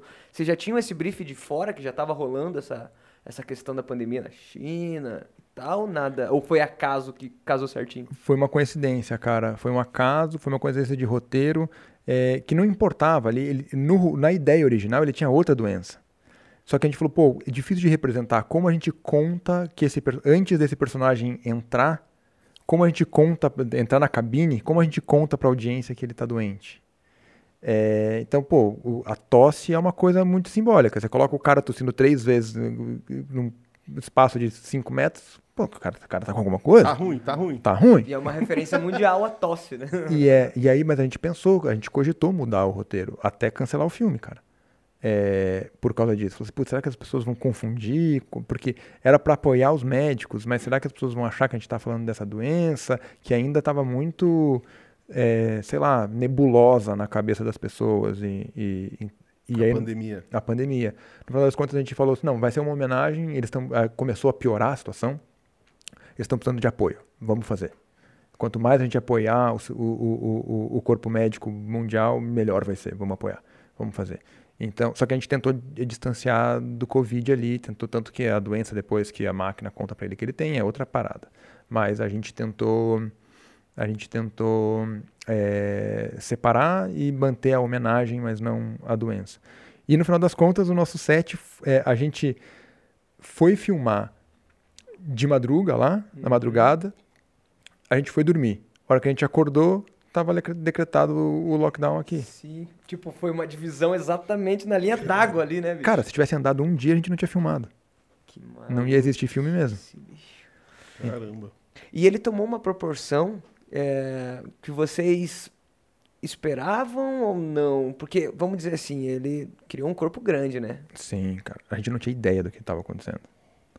Então vocês foram premiados pela bilheteria da sorte da vida? Como, como que vocês consideram essa Cara, eu, eu, eu afirmo que sim. Da minha parte, com certeza absoluta, assim. Acho que foi o... o- Cara, acho que foi o filme que mudou minha vida, assim. Pelo menos o meu jeito de encarar as coisas. É, a gente se surpreendeu porque a gente deu outra sorte, que é dos, do- das temporadas de festivais serem distintas da publicidade e do entretenimento. Então, ele primeiro começou a rolar nos festivais de curta-metragem, como, como cinema, como entretenimento. E ele começou a ir super bem nos festivais. Então, ele ganhou um monte de festivais menores.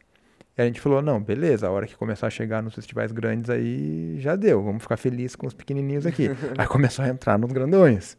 E aí começou a tomar uma proporção que a gente não imaginava. E começou a sair na mídia, começou a entrar nos canais. Ele passou na Rússia, eh, começou a, a ter uma, Visibilidade grande. uma visibilidade grande. E a gente falou, ah, é por causa do momento, pandemia aqui e tal.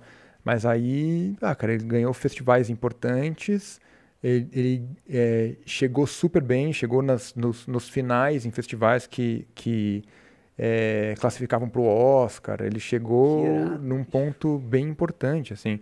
E, e foi uma surpresa para todo mundo. Assim. A gente gosta do filme, a gente tem um carinho pelo filme. Mas a gente não imaginava que, que o filme ia fazer esse barulho que fez. E aí depois começou o festival, os festivais de publicidade. E aí tem outra coisa curiosa. Sabe qual foi o único festival que ele não foi bem? Qual? No Brasil. No Brasil. Não podia ser É diferente. engraçado, né? Mas tudo bem. Também esses filmes falando inglês aí, você É. tá maluco, né?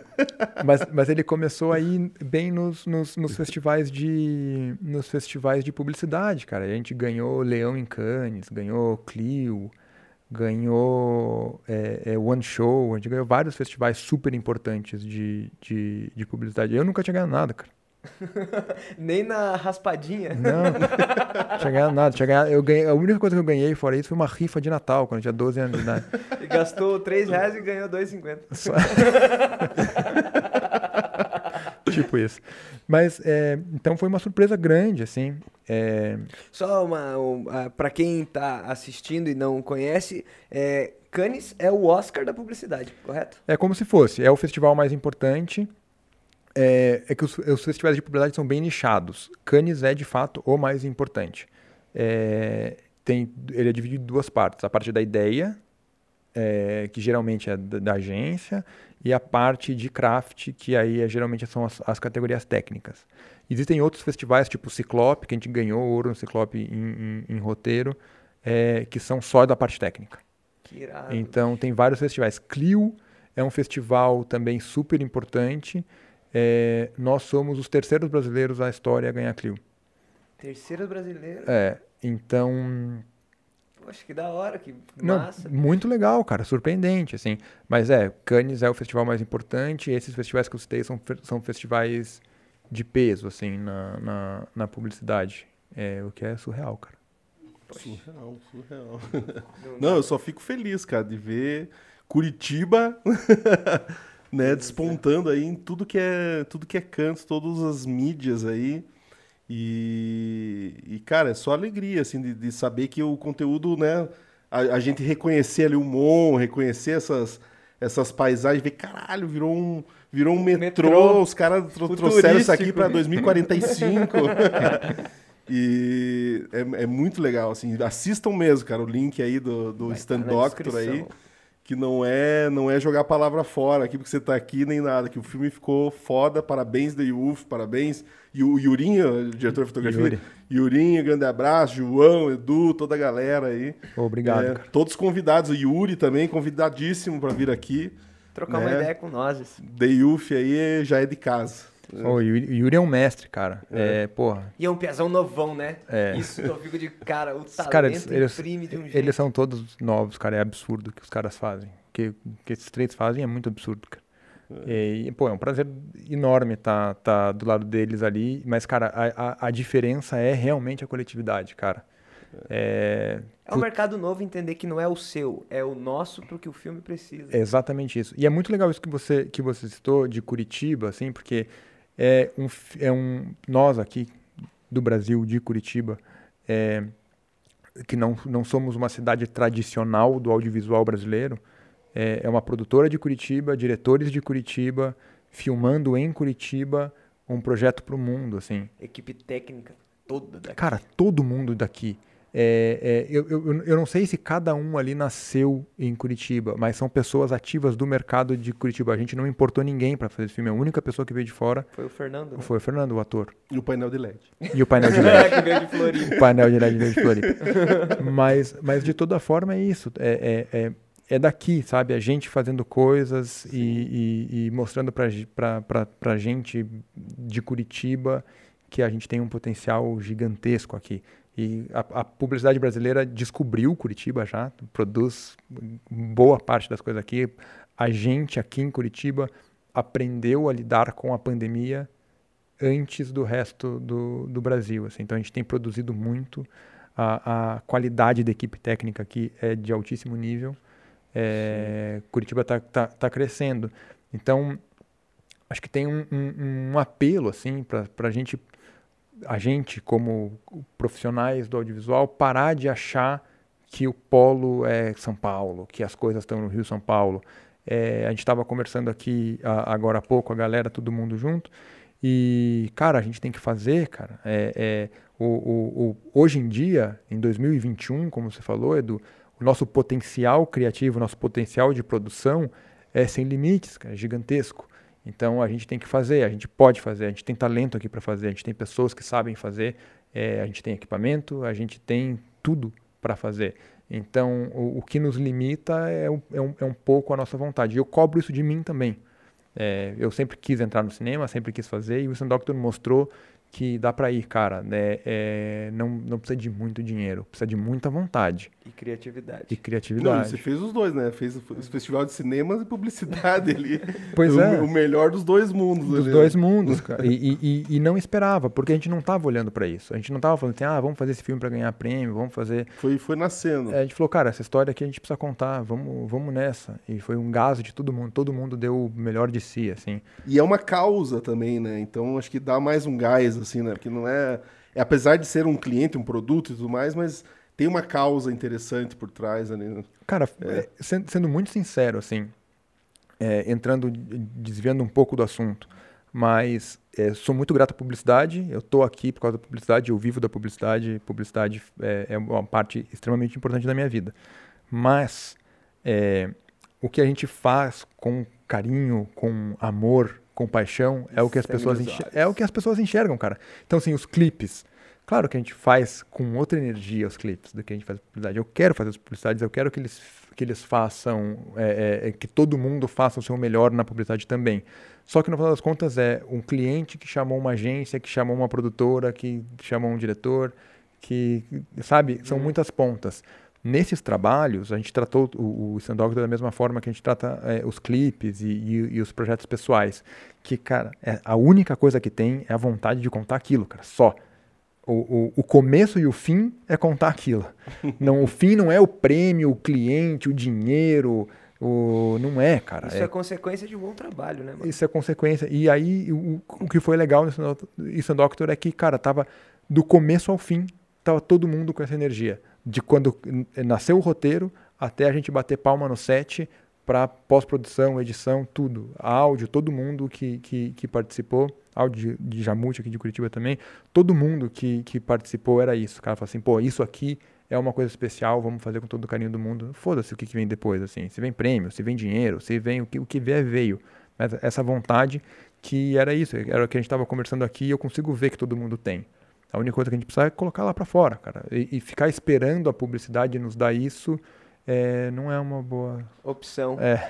E aproveitando esse ponto, quem fez a produção foi a Marmotas, né? Foi. Então eu queria dar uma, mandar um beijo aí para Marmota Filmes, principalmente a Nani, muito obrigado por ter feito a ponte aqui. A Nani que chegou a mandar mensagem do Gamejo aqui, o Gameiro.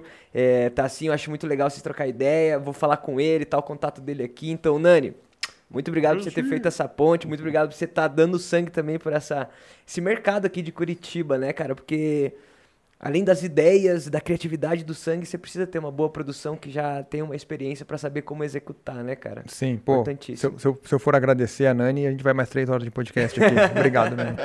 Posso Nani ir para uma última pergunta, Dig? Tem uma pergunta aqui de, de um então, internaute vou deixar a minha pra última. que aqui. tem a ver aqui com... Que acho que tem a ver com a tua pergunta também aí. Manda. Deixa eu ver aqui. O Guto Rodrigues. É, Diogo Gameiro. Agora que você já ganhou o Cannes, qual o seu próximo desafio profissional? Uh, uh boa. É... Que flecha do cupido. Direcional Não, foi boa, foi boa, foi boa. Obrigado, Guto. É, eu, desafio que está em vista ou desafio lá para frente? Bem, vamos responder os dois. É, a, o meu maior desafio agora é terminar o clipe é, mandar, é, mandar o clipe e tentar pegar mais filmes desse, desse, dessa roupagem, como o Instant Doctor, que são é, contar uma história, mesmo que tenha uma marca apoiando, mas contar alguma coisa. Assim. É, quero é, contar histórias maiores. Esse acho que é o desafio do momento. Está rolando, é, vem chegando coisas, a gente tem visto mais roteiros é, é, desse sentido. Então, meu desafio é pegar um desse agora um pouco maior, é, uma história mais complexa para contar. Acho que esse é o próximo desafio, é isso que, eu, que a gente está buscando, está em mente. O desafio a longo prazo é fazer longa série, eu tenho essa vontade, eu não quero deixar é, esse lado, essa minha origem de lado de jeito nenhum. Acho que eu vou fazer clipe e publicidade sempre que tiver essa, essa energia mas quero fazer série, quero fazer longa, quero experimentar com histórias de tamanhos diferentes. Se quiser dar continuidade no doc da Amazônia, a gente pode trocar uma figurinha. Pô, essa, essa, essa, é uma história triste, cara. Eu fiz, eu fiz esse doc lá pela, pela TV Cultura, mas eles mataram porque acharam que não era o momento de falar sobre cultura. Oh, ah, é? Tá na gaveta? Tá na gaveta. meu Deus. Aí, te, aí, não tem coisa mais triste do que ir pra gaveta. Né? E, não, e não é assim, se, se, me fala assim, ah, não tá na gaveta porque a gente não curtiu, beleza, né, cara? Mas é... Tá do caralho, mas vai pra gaveta. É. É igual quando o diretor fala, não, cara, isso foi sensacional, mas vamos fazer mais uma? Acontece com frequência. Vamos fazer, pra garantir, pra né? Garantir, tem que pôr pra garantir. Quem tem uma, não tem nenhuma. Exato. Manda, é... manda sua pergunta lá. Minha pergunta, eu é, vou fazer duas coisas já pra gente direcionar. Uma é a pergunta e outra é um objetivo. É, a pergunta, qual a diferença na direção de publicidade e a direção de conteúdo, entretenimento? Tem uma diferença? Cara, é, acho que a, a, diferença normalmente é a história. É, o conteúdo você tem um arco maior para contar, tem uma história mais definida. A publicidade nem sempre tem uma história. A história está mais intrínseca ali.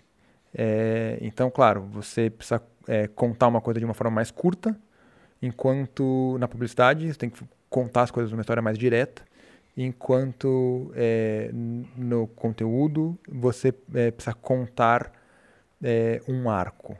Você precisa contar aos poucos, introduzir o universo primeiro e contar depois. Geralmente a publicidade você já começa no universo, já começa na resolução. É, enquanto o conteúdo você tem esse arco todo para cumprir. Dizer quem é esse personagem, por que, que você está assistindo esse filme e qual é a mensagem que eu estou passando no final. Na publicidade é isso aqui é do caralho, compre. é, Essa compre pegada. batom. Exato. Compre batom. E para gente chegar num fecha aqui, Gostaria que você olhasse para a câmera e passasse uma mensagem para quem pensa em fazer audiovisual. O que essa pessoa precisa, o que o que uma pessoa que quer fazer audiovisual hoje em dia tem que ter em mente. Boa, vontade, muita vontade. É, acho que para você fazer audiovisual você precisa querer muito contar alguma coisa. É, eu, eu, converso muito sobre isso com as pessoas. É, eu acho que se você está aqui pelo glamour, ou é, pelo dinheiro, ou pelo um pouco dos dois, você vai se decepcionar. Já de primeiro. Vai se decepcionar. Eu acho que é, o processo é muito gostoso, mas ter sempre em mente é, o que você quer contar e por que você quer contar aquilo. Então você só vai conseguir convencer as pessoas de que você é a pessoa para contar aquilo se você souber o que você quer contar e por que você quer contar. Não importa se é um, um pack shot, se é uma cena de refrigerante ou se é uma história mega complexa sobre o futuro da Amazônia. É, saiba o que, que você quer contar, porque você quer contar. Você consegue convencer qualquer pessoa a fazer qualquer coisa sobre essas duas coisas. Maravilhoso. Depois Eu disso. tenho uma, uma pergunta. Opa! Murilo Ferrari acelerando nas curvas. Boa. Conta pra nós, Murilão, qual é a sua dúvida? Fala alto. É, na publicidade, tem espaço para experimentar, mas eu quero dizer experimentar de verdade, de fazer umas loucuras, de fazer algo mais avant-garde, alternativo. Tem? Tem espaço, cara. É, Você corre grandíssimo risco de não entrar no corte, mas espaço tem. É, Eu acho que tra... começa aí pelo tratamento. Você começa é, convencendo as pessoas de que essa tua loucura é a melhor forma de vender aquele produto ou de contar aquela história. Acho que esse é o, é o ponto mais fácil. Mas tem espaço, eu experimento em todos os filmes. Não, não, não experimento em- é, é, com coisas muito fora da caixinha em todos eles. Mas acho que se você olhar os meus filmes, ou de todo mundo na The Youth ali, é, pelo menos uma cena fora da casinha vai ter, cara, porque a gente empurra e tenta colocar. E se não entrar no corte que vai pro ar, entra no Director's Cuts, cara. Mas é, acho que é aí que você mostra quem você é, assim. É o que você coloca no teu corte que mostra é, qual é o próximo filme que você quer pegar. Então, é, não só tem espaço, mas te encorajo. Mesmo que não entre, vai lá, cara, mete o pé. Maravilhoso, cara. Isso aí, metendo o pé na publicidade. Porque tem espaço. Ah, primeiramente, a gente. pô, pode- vamos- Não, claro. vamos- primeiramente, a gente quer agradecer a sua presença. Cara, foi sensacional. Foi um dos podcasts que eu evoluí aqui, cara. Oh, coisa boa. Foi, fiquei, fiquei bem feliz de, de ouvir, cara, a tua experiência. E agradeço muito aí ter aceitado o convite. Agradeço a Nani novamente por ver da fonte aí. Fica o convite pra galera da. Vira-latas É, fica o convite também pra gente pensar algo pra Amazônia aí, que tá muito aqui latente aqui da- desse projeto, pra gente continuar essa conversa. E é isso, cara. Fiquei bem feliz, cara. Aprendi bastante.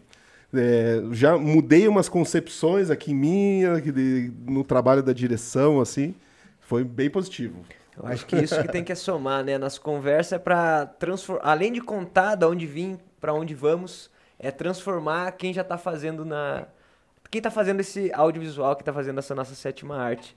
E queria agradecer também a nossa equipe técnica, Lucas Bigoda, João, Murilo Ferrari. Muito obrigado por vocês estarem aí junto com a Isso gente. aí. Sem vocês também, nós não conseguiríamos estar fazendo aqui nossos questionários e nossas conversas.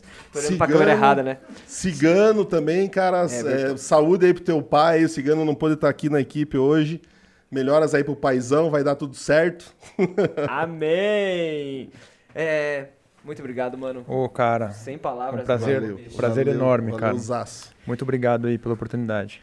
A gente que agradece a oportunidade de você estar aqui, cara. E pra você que tá acompanhando a nossa live no YouTube, obrigado por estar aí, obrigado por estar come- eh, acompanhando. Siga a gente nas redes sociais, siga a gente lá. Pra você que também só escuta a gente, obrigado pra você que tá no Deezer. Pra- obrigado pra você que tá no iPodcast e também Spotify. Spotify. A sua, a sua audição é muito importante pra gente. Seus ouvidos nos nutrem. Então nos acompanhe, fique por dentro do Audiovisualcast, que é o podcast do audiovisual. E logo, logo tem a próxima entrevista. Não é mesmo? É isso aí. Um beijão. Tchau, senhoras e senhores!